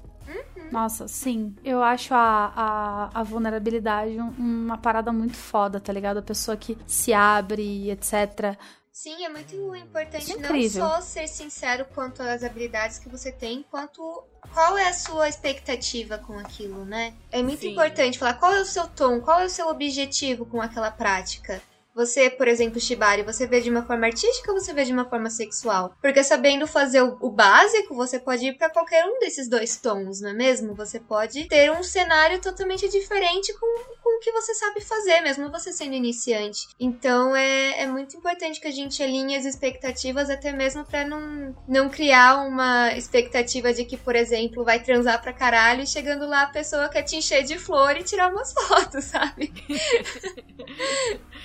Sim. Lê, e eu acho que associado a isso é o que pra você é indispensável na sessão. Por exemplo, né? Você fazer esse tipo de pergunta pra pessoa, o que não pode faltar, o que você não faz tanta questão, porque eu acho que justamente ajuda você a, a balizar essa expectativa. Sim, De novo, sim. se você tá esperando um- uma meia na cara e falar, ó, isso aqui é essencial pra mim, é essencial. Sim, com certeza. Precisa ver quais são os limites do top também. Porque pode ser Sim. que você queira fazer uma sessão nua e o top não tenha vontade nenhuma de amarrar pessoas nuas, sabe? Eu. Sim, eu não tenho vontade de amarrar pessoas nuas também. Tipo, tem que ser uma pessoa muito íntima pra mim, sabe? Um- Pra isso rolar. Eu acho que nós temos pessoas, instrutores e pessoas profissionais o suficiente pra que você consiga referência de outra pessoa pra fazer aquilo, sabe? Pode ser que a Kali não queira te amarrar nu, mas ela pode te indicar pra uma pessoa que faz isso sem problemas nenhum. E às vezes, se você faz muita questão de fazer a sessão especificamente com aquele top e você quer muito, por exemplo, você quer muito que eu te amarre nu, e é uma coisa que eu não gosto. Mano, vamos desenvolver uma intimidade, etc. Sim. Antes disso, vamos, sei lá, sair tomar um café, vamos conversar, vamos. Vamos desenrolar uma conversa, porque às vezes é, é isso que basta, sabe, pra, pra vontade aparecer, pra, tipo, porque, cara, eu real, eu, eu posso ser alo sexual, mas, gente, não é por qualquer pessoa que eu vou sentir atração. E mesmo que eu sinta atração por aquela pessoa, não é necessariamente que eu vou querer fazer shibari com ela nua. Uhum. Porque eu, eu o jeito que eu, que eu desenvolvi o meu aprendizado de shibari, o jeito que eu cresci dentro do shibari, é um jeito que pra mim é, é uma coisa muito diferente o shibari com contexto sexual. É muito diferente daquilo que eu regularmente pratico. Não, não dá pra chegar chegando. E eu acho que essa questão questão do você a, a também a saber aceitar não é um- uma coisa Sim. positiva. E a pessoa que não sabe aceitar um não é uma red flag. Com Como a certeza. pessoa responde a um não, né? Uhum. É outro sinal nessa linha aí da pessoa que meio que te isola, que te priva da comunidade. É aquela pessoa que quer te ensinar jogando com você, né? Uhum. E que tenta nossa. aí manipular a sua experiência, controlar seu aprendizado enquanto está jogando com você. Assim, mentor não joga com mentorado, gente. Isso é o básico. Tipo, cria muito conflito de interesse ali, muito conflito de, de relação. Você jogar com quem tá te ensinando. É, tem um ex-dono meu que a gente tinha combinado que eu ia mentorar ele. A partir do momento em que a gente começou a se envolver e a gente começou a se envolver pro BD, eu virei pra ele e falei assim: ó, eu não posso mais te mentorar, porque a gente tá jogando. Ele, não, mas você consegue me ensinar enquanto isso fosse? Não. Primeiro lugar, que isso pra mim iria minar, né, a troca de poder, ia, sabe, ficar ruim a, a parte da troca de poder, porque eu ia me sentir tendo poder sobre o cara que deveria ter poder sobre mim, e eu vou te ensinar com o meu viés, com o que eu quero que você jogue comigo. Não é assim, não é assim que funciona. São duas coisas separadas, o aprender a lidar com aquela relação em específico e o aprender BDSM. Que ele era super iniciante e ele precisava aprender. Então ele permaneceu no- nos grupos de BD com a gente, vendo as coisas, etc. E a gente começou a conversar daí dele ser mentorado por um amigo meu. Acabou que ele não foi atrás da mentoria, enfim. O que já é um sinal de red flag também, O né? que, o que é em si só uma red flag gigante, porque ele desistiu de aprender se não fosse através de mim. Se a, a pessoa que você, que você quer que te ensine não tá disponível, pede uma, uma recomendação dela. Que ela pode te recomendar alguém que é tão bom quanto ou melhor. Se você não aceita essa recomendação, red flag sua. Não necessariamente. Você pode, você pode ir atrás de outra pessoa É, pra te de outra, mentorar, mas, tipo, né? É. Ou você pode simplesmente estudar pra caramba de outras fontes, tipo as fontes que estão aí disponíveis, entendeu? Agora, prática, coisa de. Mas se você não aceita, ponto. Se você fala assim, beleza, mas não faz nada, não vai atrás de mais nada, ah, mano, Aí é problemático. problemático. Ah, outra coisa que eu anotei aqui foi, claro, as pessoas, né, que desrespeitam regras básicas como não jogar alterado, tipo gente que insiste, joga alterado ou te estimula a jogar alterado por qualquer tipo de substância. Não é bacana. Gente que ignora suas relações, ignora o fato que você diz ou que já tem dono ou que ter uma relação baunilha, a pessoa caga pra isso, desrespeita isso. E recentemente eu encontrei uma pessoa que é um caso muito interessante. Gente, é muito interessante, ouçam isso. É uma pessoa que ele falou que assim, ele não gosta desse negócio de ficar ensinando, de disseminar conhecimento. Porque, sabe, ai, é um espaço tão especial esse lugarzinho que a gente tem. Eu não quero que mais gente entre. Nossa Era uma senhora! pessoa que era gatekeeper com orgulho. Vocês já ouviram falar de gente que tem orgulho de ser gatekeeper? Ele, e ele me falou com todas as letras: não trabalho contra, mas não movo um dedo pra ajudar. Que ele prefere deter conhecimento em benefício próprio. Ele falou isso no meu PV, conversando comigo no Instagram. e é um Meu cara que tem Deus. umas fotos bonitas e tal, tipo, ai, autodidata, não sei o que, mas tipo. sério? Gatekeeper é aquele que gosta de guardar conhecimento pra guardar si. o conhecimento só pra si. Tipo, eu sei e ninguém mais pode saber. Não vou dividir Ou com mais ninguém. Que cria barreiras this pra que você Sim. possa chegar naquele conhecimento do tipo assim. Coloque empecilho. Você só, você só vai, só vou te ensinar isso quando você tiver dois anos de minha sub, por exemplo. É uma pessoa, ela faz um- uma certa chantagem e o, obje- o objeto de chantagem dela é o conhecimento que ela tem. Por exemplo, antigamente era muito comum que todo mundo fizesse isso. Você só pode ser dome se você tiver um ano de mentoria comigo. E esse um ano de mentoria era, na verdade, você passar como sub da pessoa por um ano. Gente, isso era muito comum. Nossa, Isso era a regra. E Isto a pessoa que não tem a menor vocação pra ser bottom, sendo obrigada a ser bottom pra aprender a ser dome. Ah, me erra. E por assim, favor. além de tudo, não era nem você que escolhia o seu nick, você era batizado por essa pessoa, com base Ah, no pronto. que ele percebeu ser os seus talentos. Isso no parece uma BDSM. seita, não parece? É! Deus me livre. Culto. Por isso que muita gente acha que BDSM é seita. Tem umas características aí do Meu passado. Jesus. Demais. E por isso, por exemplo, que muito bottom, ainda mais no Shibari, que é uma coisa que a gente, né, tem falado bastante aqui nesse episódio, muito bottom já se fudeu nessa vida. Porque era uma coisa assim, tipo, os tops detêm o conhecimento e Bottom não podia saber. Bottom não tinha esse privilégio de conhecer. E aí, bottoms da, muitos bottoms que praticam há muitos anos se fuderam por causa disso, entendeu? Por isso que existe, por exemplo, o workshop da Paty para bottoms, né? Segurança para bottoms. Porque, cara, se você vai ser amarrado, você precisa saber muitas coisas para você não se fuder. Com você não tem que certeza. confiar só que o, o rigger, só que o top sabe o que tá fazendo. Uma das perguntas que rolou ontem, né, no, no, no workshop, pergunta da Gabi, inclusive, foi se eu recomendava que os bottoms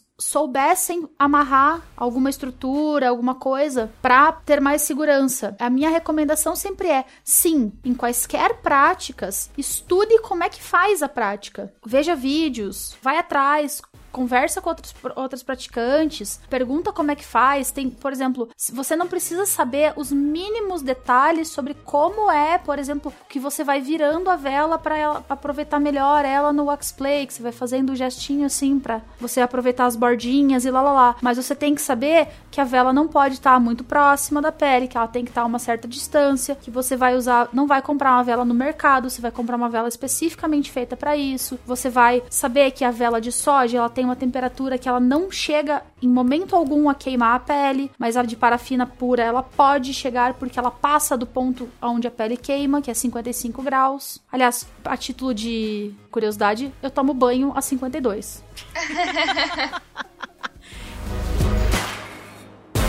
Já aproveitando isso, eu separei aqui nossas principais dicas para iniciantes para você se precaver aí para suas primeiras interações. Inclusive, isso daqui vai virar um post no Instagram para deixar lá bem certinho suas etapas principais para você cuidar da sua segurança. E como a Paty está falando, o primeiro passo sempre é estudar. Estude, saiba como, mesmo que você nunca, mesmo que você só queira ser bottom pro resto da sua vida, você nunca queira aplicar nada, é importante você saber como aplica as coisas, para você identificar quando tem algum problema com isso, né? Sim, ter uma noção básica de anatomia, pelo menos, né? Porque, por exemplo, as áreas sensíveis do corpo, as áreas com articulação, as áreas com, com nervos, por exemplo, você precisa evitar que elas tenham pancadas e estímulo em quase todas as práticas, né, de impacto.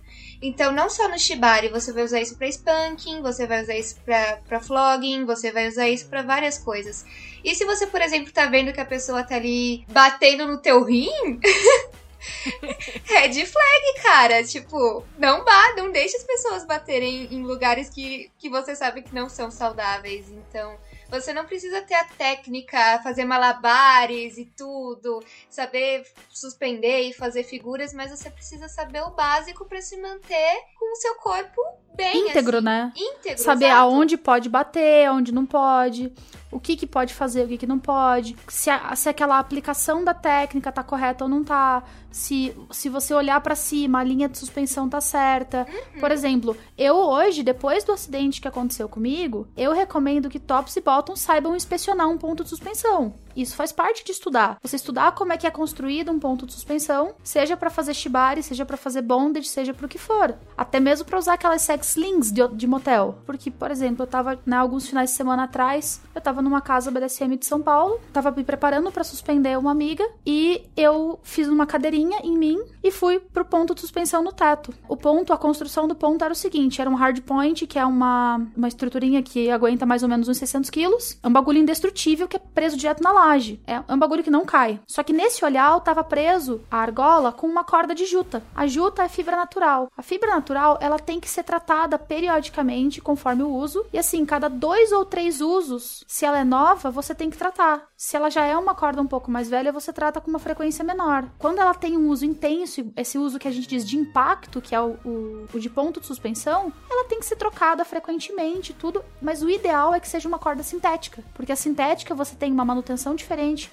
tá uma manutenção menor e ela tem um- uma resistência ao atrito muito maior. No caso, a hora que eu estava na cadeirinha suspensa, balançando ligeiramente ali, tava tipo bem de boinhas, o ponto de suspensão veio abaixo inteiro, assim. Veio a corda e a argola. A argola era uma argola de metal, pesada, quase caiu na minha cabeça, por sorte não caiu. Mas eu tava no, no final do, da balançada pra frente, eu tava com os pés mais altos que a cabeça. Isso é, eu bati primeiro a cabeça no chão, depois o quadril. Fez um galo, o tamanho de um ovo na minha cabeça. Eu né, vi estrela naquele momento, assim. E bateu o quadril que eu fiquei até outro dia. Agora já tô melhor. Mas a- até semana passada eu tava com o quadril doendo. Pelo menos você estava inspecionando o ponto nesse, nessa hora, né? Eu ia fazer uma suspensão com inversão total, que é quando você vira a pessoa totalmente de cabeça pra baixo. Pensa no perigo. Então, assim, eu naquele momento eu estava inspecionando da forma que dava, porque o ponto é o teto é muito alto na casa. Isso é, eu apliquei o meu peso, que era mais ou menos o mesmo peso dela, e dei uma balançadinha pra gerar impacto. Resultado, veio abaixo. Por quê? Porque a corda estava ressecada, ela já estava toda fragmentada, ela já estava tipo, quase arrebentando. Eu fui assim, a gota d'água que transbordou o copo, mas o atrito, etc., acabou fazendo com que a, a corda rompesse. E isso acontece. Nós, como pessoas tops e bottoms, independente de posição, a gente tem que saber como é que também as estruturas que a gente vai usar são feitas e tem que ter agora, virou procedimento, voz ativa. Como é que tá a manutenção disso aí? Quando que foi trocado a última vez? Pergunta pros donos da casa. Estuda como é que funciona aquele tipo de corda, como é que funciona a corrente, como é que funciona gancho, como é que funciona isso, como é que funciona aquilo. Eu acho que é interessante falar também que é importante conhecer os materiais para prática. Então, por exemplo, não seja amarrado com uma, uma corda que compraram ali na esquina que tá cheia de JBO, ou que é grossa e não consegue fechar os nós e que vai pegar no seu nervo, ou uma corda que não é tratada. Conheça os materiais das práticas para você poder escolher com consentimento se você vai praticar ou não com aquela pessoa que usa aquele material, sabe? É, é o consentimento informado, né? Eu tenho algumas coisas que eu gosto, né, muito de mencionar no- nos meus workshops, na parte de quando eu falo de consentimento, eu gosto muito do consentimento entusiástico, que é quando a pessoa chega pra mim toda animada pedindo pra que eu amarre ela, por exemplo, num atados ou numa festa, que eu tenho 100% certeza que aquela pessoa quer. Vocês vão ver que eu não, eu não vou chegar e falar: "Oi, gatinha, posso te amarrar?" Pra tipo ninguém que eu não tenha uma intimidade muito grande. Eu posso chegar, por exemplo, no Hugo, que é uma pessoa que eu amo de paixão e falar assim: "Ô, nego, tô com saudade de amarrar você, vamos?" Mas assim, é uma pessoa com quem eu já joguei, já tenho uma intimidade, não sei o quê, mas gente nova que eu não conheço, eu não vou abordar, nunca. Eu prefiro que a pessoa venha até mim e manifeste o desejo, porque daí eu, o consentimento é inequívoco. Não tenho dúvidas de que tá consentindo. Consentimento ele é informado. Isso é, eu cheguei pra pessoa e falei, ó, o risco é esse, esse, esse, esse, esse, esse. A pose que você mencionou que você quer fazer precisa disso, disso, disso, disso e disso. Essa estrutura aqui eu não sei fazer, mas essa aqui eu sei. Essa aqui a gente pode substituir por uma terceira, ou eu não sei fazer, eu não vou fazer isso, porque eu não faço o que eu não sei. E você tá sujeito a acontecer isso, isso, isso, isso, isso depois, e você pode ter drop e, e eu preciso saber qual é o seu aftercare, o que, que você precisa. Aliás, aliás, negar aftercare, gente. Negar aftercare é uma red flag fudidona. Falar que aftercare é bobagem, esse tipo de coisa. Bem Se o seu aftercare não bate com o aftercare da outra pessoa, vocês não jogam. Ou vocês entram num, num, num meio termo ali. Vocês, vocês concordam sobre aquilo no começo. Agora, chegar ali no final e a pessoa se recusar a oferecer, ou a falar que é bobagem, ou desmerecer necessidade de aftercare, é um, sinal de alerta bem feio. Bom, vindo aqui das nossas dicas, a gente começou por estude, falamos bastante aí da necessidade dos estudos. A gente tá sempre falando aqui pra vocês, né? Como é importante estudar. Aí, em seguida, vem: não tenha pressa, encontre sua comunidade primeiro. Eu acho que a gente já falou o suficiente aqui também, né? Sobre como a gente fica menos vulnerável quando a gente tem o apoio de uma comunidade, como é importante não acelerar processos e tudo mais. E depois vem isso que a gente já tava aí papeando, que a Paty já deu uma ótima introduzida também, que é a questão de negociar direitinho. E nessa fase de negociação é muito importante você ter essas perguntas estratégicas prontas também. Por exemplo, perguntar sobre erros, perguntar sobre como a pessoa lidou, momentos interessantes da jornada dela, tipo, ai, qual foi um momento difícil que você já enfrentou? Qual foi a maior dificuldade que você teve? O que, que você fez depois? Pra você analisar mesmo essa experiência e como que a pessoa lida com, com acidentes, incidentes, erros, né? E outra coisa que eu acho bem importante nessa fase aí, que é uma coisa que eu acho que foi a Bea também que que, que criou isso, né? Que começou a sugerir isso para os bottoms que, que ela orientava, Paty? A história de concordar e negar? Aham. Lembra disso? Eu acho que é Adoro. original da Bea, né? Tem que dar os créditos pra ela. Que é uma questão assim, tipo, você tá negociando, você tá meio, meio incerta assim. Se você tiver a oportunidade de fazer isso, se você encontrar uma forma de fazer isso, concorde com alguma coisa que o top quer muito. Tipo, concorde top e eventualmente diga não pra aquilo ou mude de opinião e observe a reação desse top a você desistir ou trocar de ideia sobre alguma coisa que ele queria muito. Porque a reação das pessoas a discordâncias, a opiniões diferentes, a negativas, diz muito sobre o caráter dessa pessoa, sobre como essa pessoa lida com dificuldades, obstáculos ali Com no obstáculos meio, e entendeu? frustração, né? Sim, como ela lida com a frustração. Porque se a um não ela vai reagir de forma exagerada, explosiva, gritar com você, imagina o que ela pode fazer se você disser uma safe. Então, assim, não vai ser alguém muito seguro pra você jogar, de repente, né? Ou alguém que quando diz safe fala, ai, mas você é fraca, desmerece, todo. Sim, nossa, mas já Todo vai pedir amarelo, mas eu nem de comecei Deus. ainda. Uma vez eu Gente. conversei com uma menina que o, o top falou pra ela que a safe dela era eu sou a vermelho era eu, eu sou fraca e a amarela é eu não aguento. Gente, que horrível. Que Horrível. horrível. Se a pessoa já te propõe Nossa. isso, cara, sai fora. Pelo amor de Deus. Nossa, É, é que tipo, eu fico pensando assim, tipo, co- que- como é que não fica o psicológico de um bottom de jogar e ter que pedir safe? Porque assim, inclusive, ela falou que ele era extremamente sádico e gostava muito de, de flertar com os limites dela. Isso é, de levar ela até o limite toda a sessão, pra ela ter que pedir vermelho. E se ela falava vermelho, ele não parava. Ele só parava se ele pedia, ela pedia a safe certa. O que, pra mim é tipo outdoor de neon vermelho Nossa, piscando. Horrível. Nossa, que coisa horrível. Porque eu, eu tenho um troço assim. é, a gente às vezes tá lá jogando e a gente consegue lembrar do semáforo. Que o semáforo é mega universal. Tem horas que a gente não consegue, que a gente só fala, cara, eu preciso parar. A pessoa tem que ter o discernimento de entender que aquele para é o para. Porque às vezes a gente não consegue usar a safe mesmo. Por exemplo, eu não sou do tipo que, que gosta de, de jogar com CNC. A, a versão mais leve, né? O consente ou não consente. O não consentido consensual. Que são práticas um pouco mais arriscadas, né? Ele entra na- nas, nas práticas limítrofes, né? No Edge Play. Onde você, você fala não, para, por favor, me solta, me deixa ir. Eu não, não faço isso, tipo, assim, não é que eu não gosto de nada, nunca tentei fazer isso. Então, qualquer top que jogar comigo, eu como bottom, vai saber que se eu pedir, por favor, para, é um por favor, para. É real, é um vermelho. Se eu de repente tiver totalmente num estado mental de que eu não consigo usar minha safe, a, a pessoa tem que ter esse discernimento, essa sensibilidade de parar quando eu falar pra parar, em bom português. E eu sempre falo pros meus bottoms que se a pessoa me pedir pra parar, eu vou parar. Falo, se você falar para a qualquer momento, eu vou parar. Você não precisa lembrar da safe. E mesmo no CNC, né? É muito diferente de você.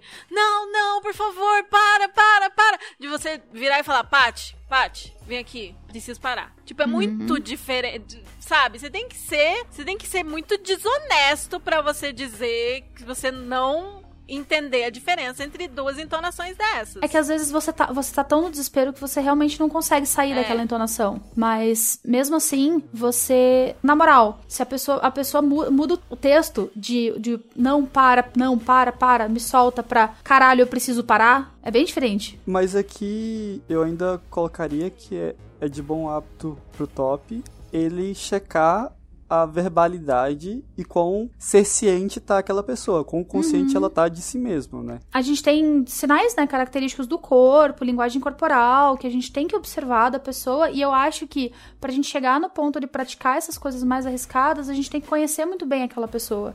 Tem que ter Sim. jogado algum tempo já, ou ter um spotter.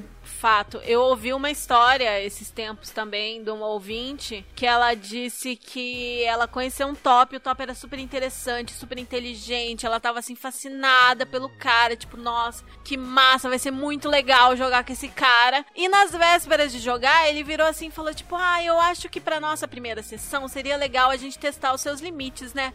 O que você acha de abrir mão da safe na primeira sessão? primeira sessão, abrir mão da safe. E teve e ela conheceu outras pessoas que foram vítimas desse cara e as meninas toparam e, e se arrependeram muito, assim, tipo, foi muito pesado, mas é que o cara dominou elas de um jeito que elas estavam tão entregues e tão confiantes que ele era um cara bacana que toparam um absurdo desse, abrir mão da safe na primeira sessão. Cara, a primeira sessão você nem pega pesado. Chegar perto de limite jamais, jamais. Você tá conhecendo a pessoa.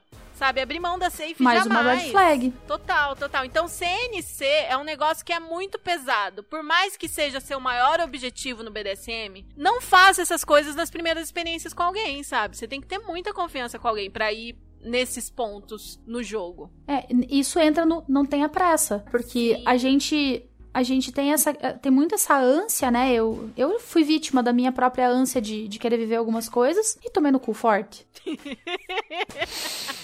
É, fazer o quê? Tururu. Mas enfim, né? A gente às vezes tem, a- tem pressa e acaba aprendendo, né? Em vez de pelo método oral, que é quando a gente conta pra vocês e fala, olha, isso pode vir a das bosta. A gente aprende pelo método anal, que é quando a gente vai lá e toma no cu. Não é de, uma- de um jeito legal, como a gente gosta. Aí, ó, nós estávamos a uma hora e 50 minutos sem falar de cu.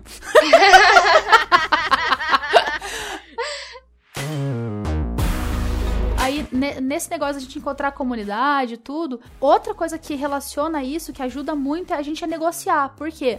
Se a gente tem rede de apoio, a gente consegue saber perguntas, estratégias, coisas legais pra gente usar durante a negociação, que nem essa que a, que a Bea passou, né? E todas essas perguntas, né? Muito legal a questão que eu falei dos erros, é, investigar mesmo, tipo, ai, qual que é seu estilo de top? Ou, tipo, onde você quer melhorar como top? Pra ver aonde a pessoa vai, né? E a- nessa questão de erros, acidentes e coisas que aconteceram no ano passado, se você pergunta, tipo, ai, me conta uma história de quando você errou, de quando aconteceu alguma coisa, e a pessoa fala, tipo, ai, eu nunca errei. Ou a pessoa tá mentindo ou ela não tem experiência, então corre, é impossível a pessoa ter experiência e nunca ter feito nada, sabe? Nada de errado, de incidente, de alguma coisinha, porque são coisas arriscadas e todos nós estamos sujeitos. E assim, se vocês tiverem alguma dúvida sobre, tipo, por exemplo, ah, eu, eu perguntei isso, isso e isso, tô, tô esquecendo alguma coisa? Cara, se você tem sua comunidade, você tem sua rede de apoio, você chega e joga pra alguém.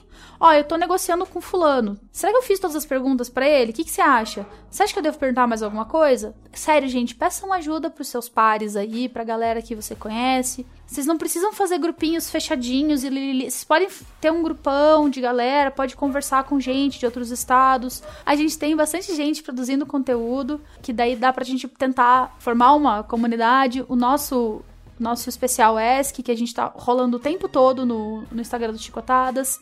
Tem o Sansa Tinder. Não, não falta jeito, assim, da, da galera se encontrar. Às vezes você tá, tipo, nos comentários da página, do- dos posts, você consegue encontrar alguma coisa legal, tipo... E também, den- junto com essa fase de negociação, a gente vai pra questão das referências, né? Que a gente já falou bastante também da importância de buscar referências com a pessoa que você vai jogar e com a comunidade em geral também. Porque se é alguém com mais tempo de comunidade, as pessoas conhecem, como a gente deu vários exemplos aqui pra vocês ao longo desse episódio, não é mesmo? Vai lá no PV e fala: Ô, já ouviu falar de Fulano? Se a gente não ouviu falar, a gente descobre. Se a gente não descobre de jeito nenhum e a pessoa tá te falando que tem muita experiência, talvez ela esteja mentindo.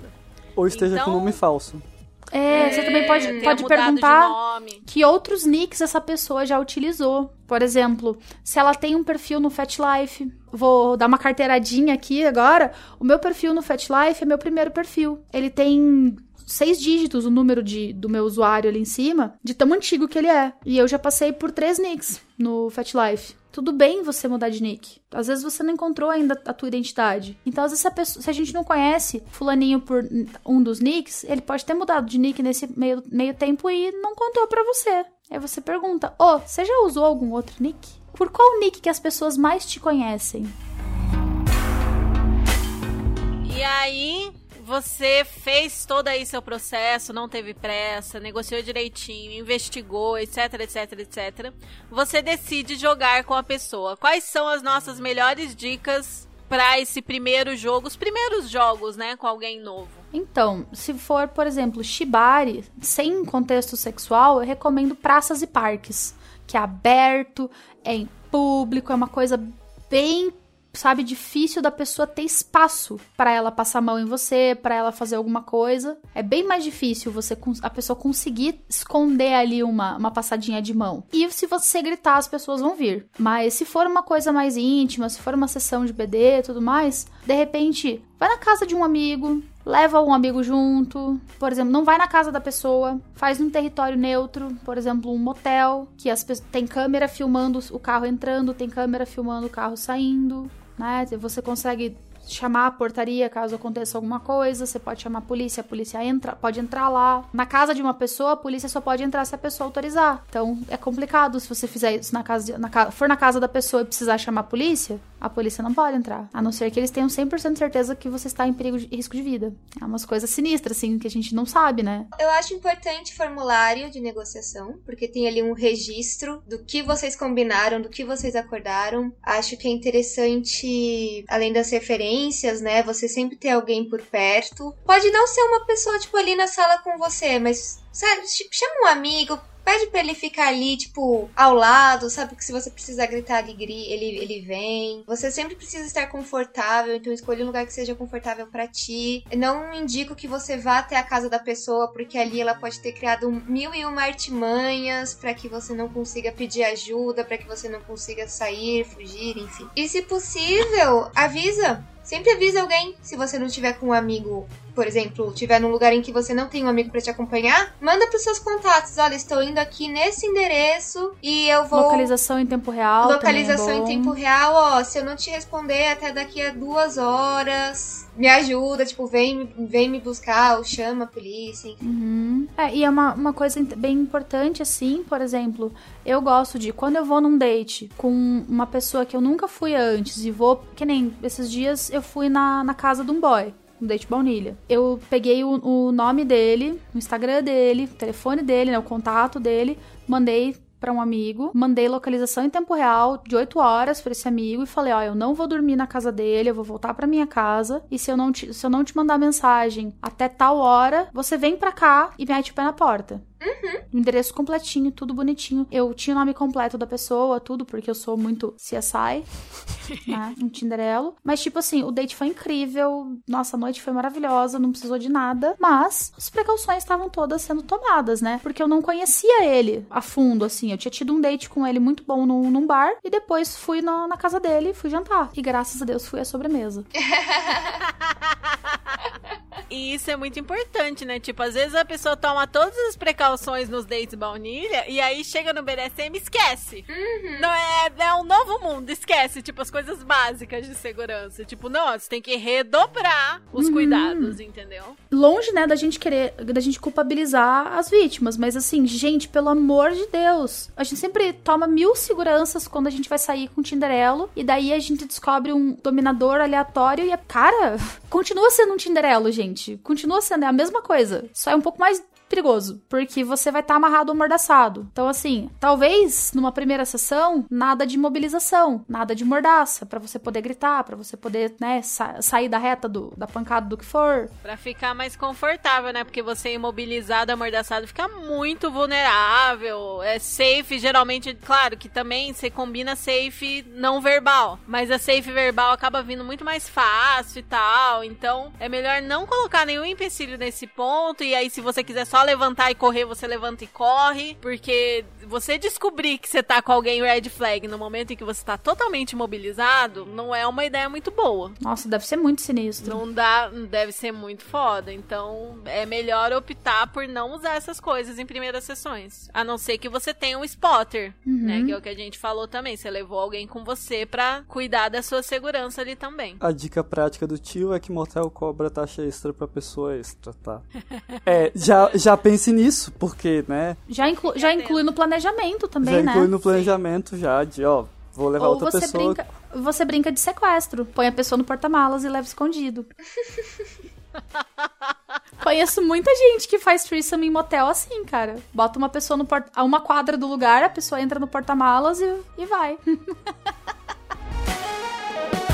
Mas assim, tem outras maneiras, né? Não só essas de se precaver. Por exemplo, você tá com receio de sofrer alguma coisa estando imobilizado e amordaçado, mas quer muito fazer né, um bonde de privação de sentidos na mesma sessão, pede referência das pessoas e joga com com mulheres, por exemplo. Na estatística que a gente tem, tops mulheres são mais seguras que tops homens, né? Na estatística das cagadas que a gente vê acontecer. Ainda mais se for sessão profissional, né? Se você tá buscando, por exemplo, uma experiência com Shibari, vai ser mais seguro. Você não, não é garantia de nada, tá, gente? Busque as referências igual. A gente sabe histórias de mulheres abusivas. Sim. Mas é um pouquinho mais seguro, assim, de forma geral, por causa das estatísticas, como a Paty falou. É, estatisticamente falando é mais seguro, né? Não é que vai obrigatoriamente vai ser, mas a estatística tá aí. E a né? dica pra mordaça, pelo menos pra esse caso, pelo menos que eu gosto muito, é você pede pra pessoa só colocar e não prender. Que aí qualquer coisa você consegue cuspir a mordaça para falar safe word, qualquer coisa do tipo. Então é Boa. di- diquinha prática aí. Dica do tio Hugo. E vocês têm mais algumas últimas dicas aí pra esses primeiros jogos, primeiros encontros? Lembrando que a gente vai ter um episódio específico ma- mais aprofundado sobre isso, mas aí, né, aquelas dicas tipo preciso dar essa dica, as pessoas precisam ficar atentas a isso. Ah, tem duas coisas aqui. A primeiro é tenha medo de quem quer tudo pra ontem, que inclusive era uma tática de uma pessoa que era red flag aí em Curitiba e ela comentava isso, que ela ia em cima e era a, a conversa, a negociação era tipo um seguido do outro pra Sim. Ah, eu preciso falar isso, preciso falar isso. Inclusive, eu, eu não sei se a gente tá falando da mesma pessoa, mas imagino que sim. De eu estar conversando e falando, tipo, ai, tô conhecendo umas pessoas conversando, mas aí às vezes a gente começa a conversar com o Bottom, ele desiste e tal. Então tô aí no processo dos meus primeiros jogos. Aí ela me respondeu assim: não, mas você não pode dar chance dele pensar duas vezes. Você tem que a pessoa demonstrou interesse, você já marca, já faz, porque aí ela não foge. Eu, tipo, amada?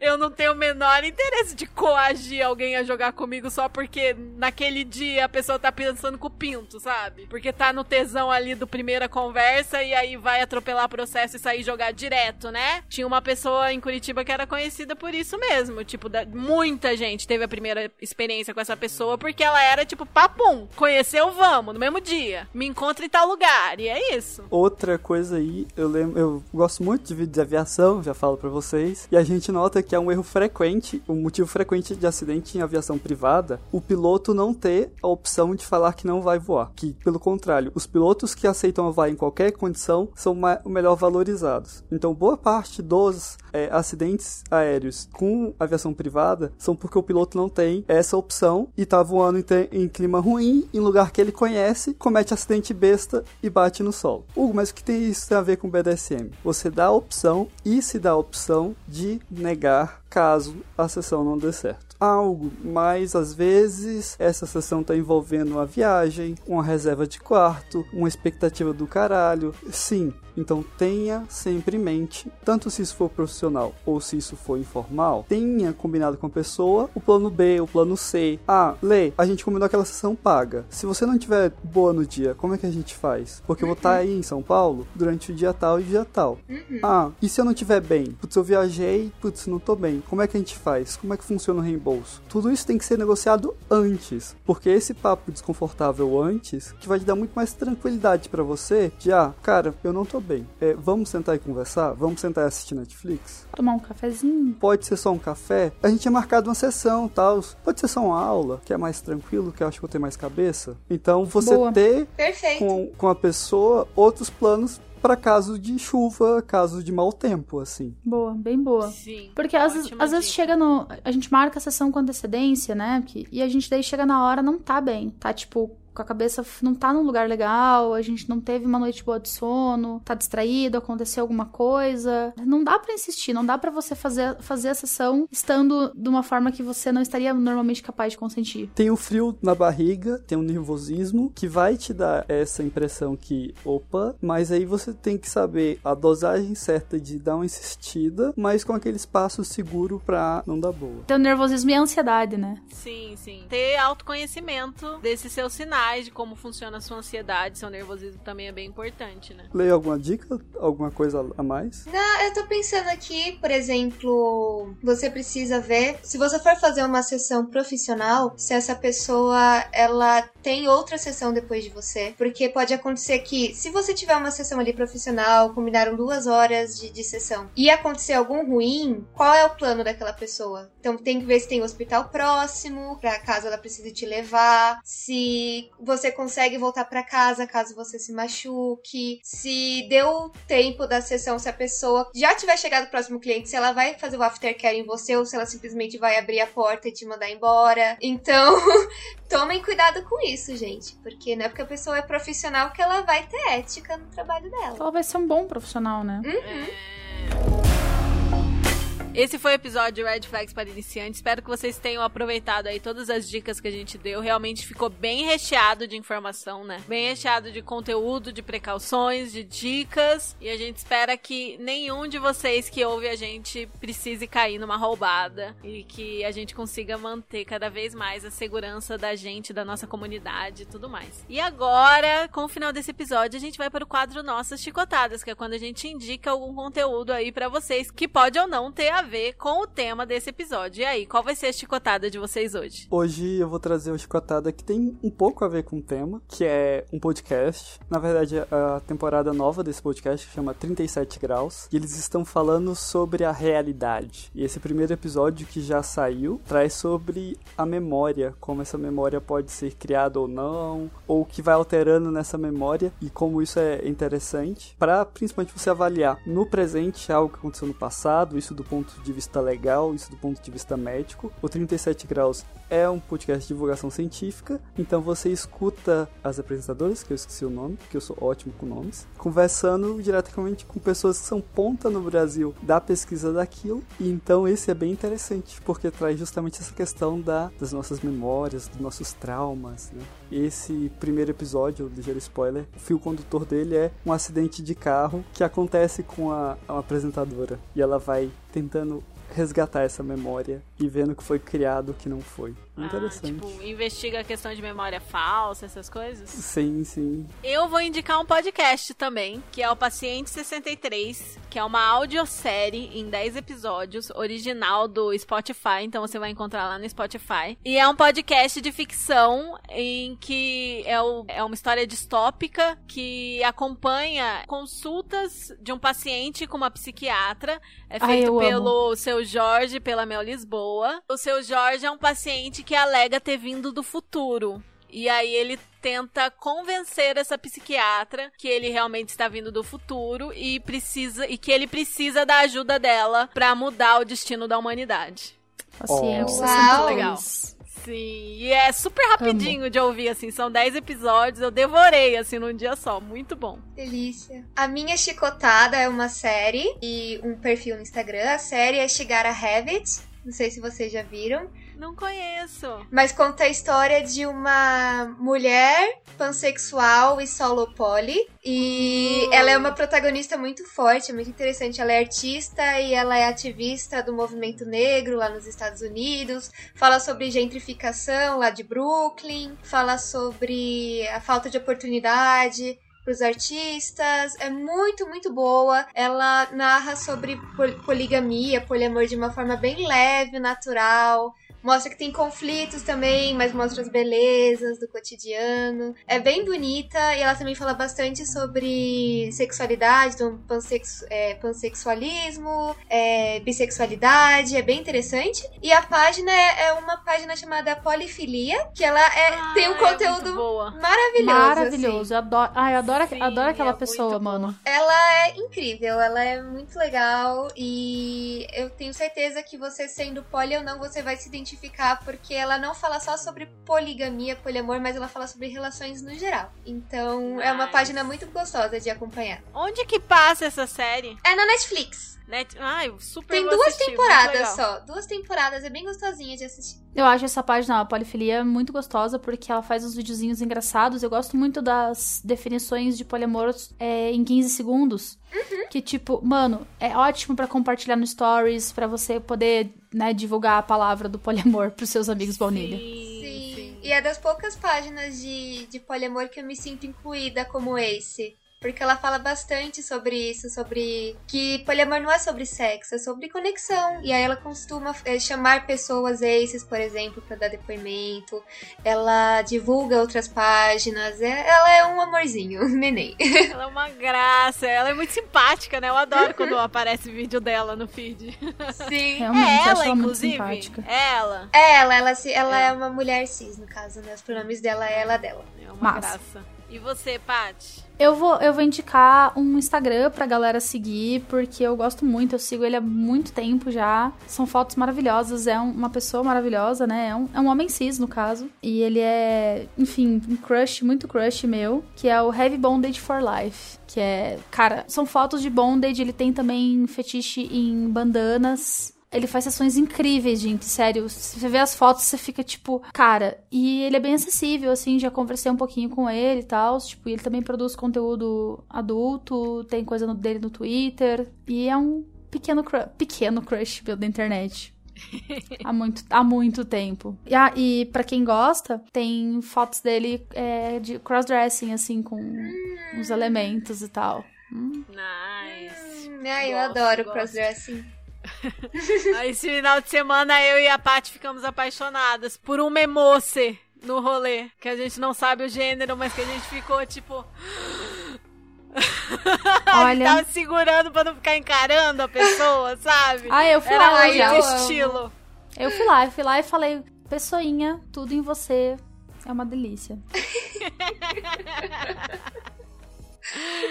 Ai, ai. Mas Claro que eu não falei dessa forma, tá? Eu não fui creepy desse jeito, mas eu falei assim, cara, seu cabelo é lindo, a sua make tá demais e a, a sua roupa tá O incrível. estilo, Teu estilo, nossa, penteado, né? sabe? É, tá- eu falei assim, tá eu e minhas amigas ali, a gente tá, tipo, gritando por dentro, assim, sabe? E, nossa senhora. Lembra da que a gente falou de formas de abordagem? É isso, gente, sabe? Você, você quer dizer aquilo, você fala de uma forma delicada, que a pessoa tá um bafo, sabe?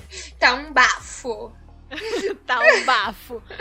É isso, alguém quer falar mais alguma coisa? Lê, faz o seu jabá mais uma vez aí. Fala do seu Ah, YouTube mais pra uma gente. vez. Por onde as Beleza. pessoas começam também, né? E onde as pessoas te seguem também, que eu acho que você, pref... você não, não abre o seu Insta, né? Fala certinho. É, eu não sou muito fã de redes sociais, pra falar a verdade. Então, eu tenho o meu, o meu Insta, ele é baunilha. E ele também, ele não tem só coisas baunilhas, mas ele é baunilha. E ele não é aberto, então eu só sigo pessoas que sejam conhecidas. Me desculpem, mas tudo que vocês quiserem conversar comigo, vocês podem conversar pelo Discord do canal. O link tá na descrição. É, você consegue colocar o, o, o link do, do canal Consigo, consigo. Do canal e do Discord. Isso, é, é porque o meu nome, pra vocês me encontrarem, provavelmente vai ser difícil, que é Las Levirie, né? Esses nomes élficos. As pessoas não pensam direito na Gostamos. hora, né? De escolher o Não, nome. mas ficou lindo. Ai, mas é ótimo, eu acho bonito também. Enfim, se vocês quiserem conversar comigo, tem o Discord. O Discord você entra, se apresenta, tem o fórum para apresentações. Você provavelmente vai conhecer pessoas da sua região também. A gente. Ai, que bom saber. É. Muito legal. Ele é eu tava flopado, vendo seus é vídeos aí, vi flopado. você mencionando. Eu falei, tipo, olha só, talvez seja agora que eu aprenda a usar o Discord. Mas ele, ele é flopadinho. Ele. Não sei, o Discord ele é uma, uma ferramenta meio difícil de mexer, né? É mais pra pessoas gamers, né? E tudo. Não, não é tanto pra ferramenta de estudo, didática, não. Mas eu tô tentando inserir, porque. Mas eu- dá, nossa, super dá. É super, você pode mandar link, pode mandar foto, pode mandar dúvida, pode conversar com as pessoas ali. O Discord ele serve pra tudo. Quer começar a amarrar, quer conhecer, segue lá meu canal, assiste os vídeos teóricos primeiro, por favor, não vão direto pras estruturas, por favor. Eu faço os vídeos teóricos Não com muito queima cuidado. etapa. Não queime etapa. E se tiver dúvida, quiser conversar, me chama lá no Discord e é isso. Sim, vejam lá, conheçam o canal da Lê. Pessoas do meu coração, tenho notado que o Spotify, para vocês que nos escutam pelo Spotify, tem uma ferramentinha bem interessante.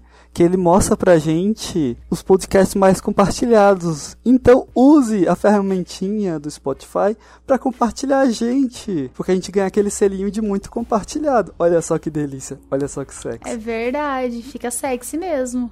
E afinal, é uma, sempre uma forma de puxar o papo, né? Olha, porque né, mandar uma chicotada pra alguém pode ser uma ótima forma de iniciar um papo aí.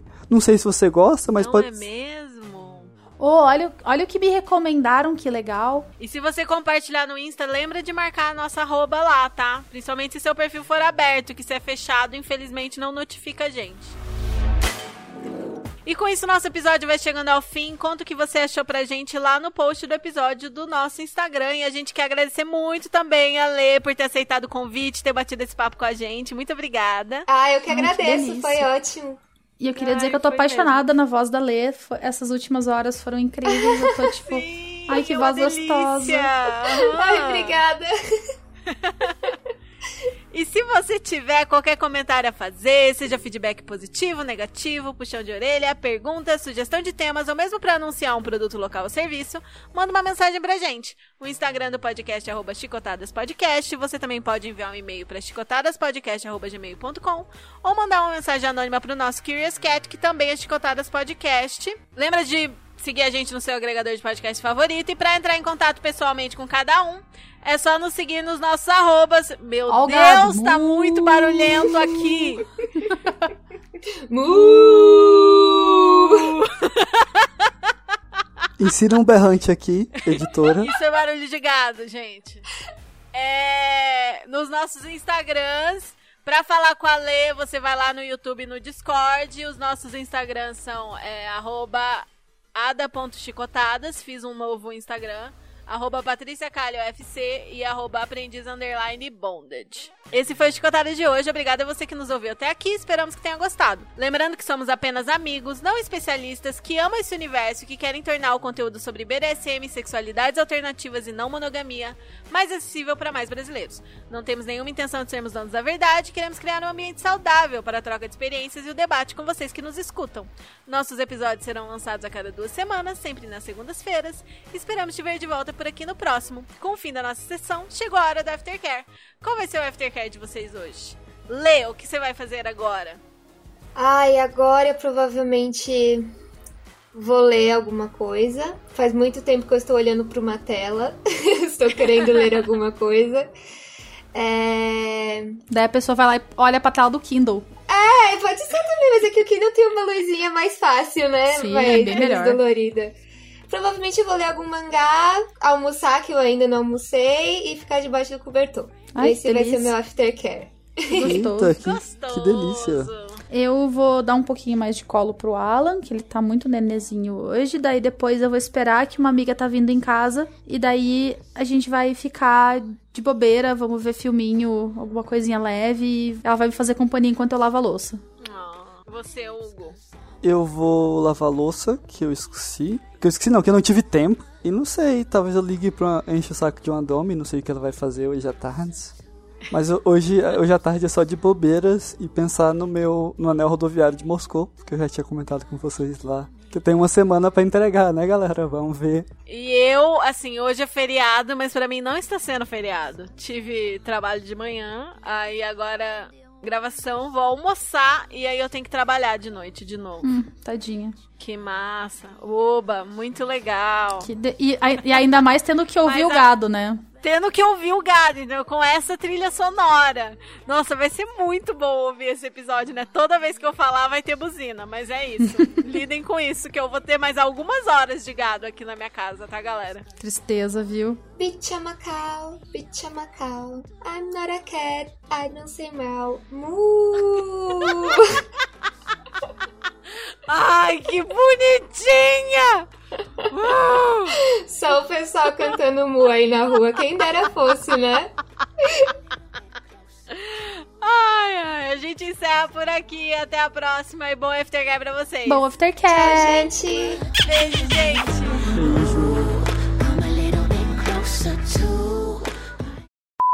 Muito legal. Agora vocês ouviram as buzinas?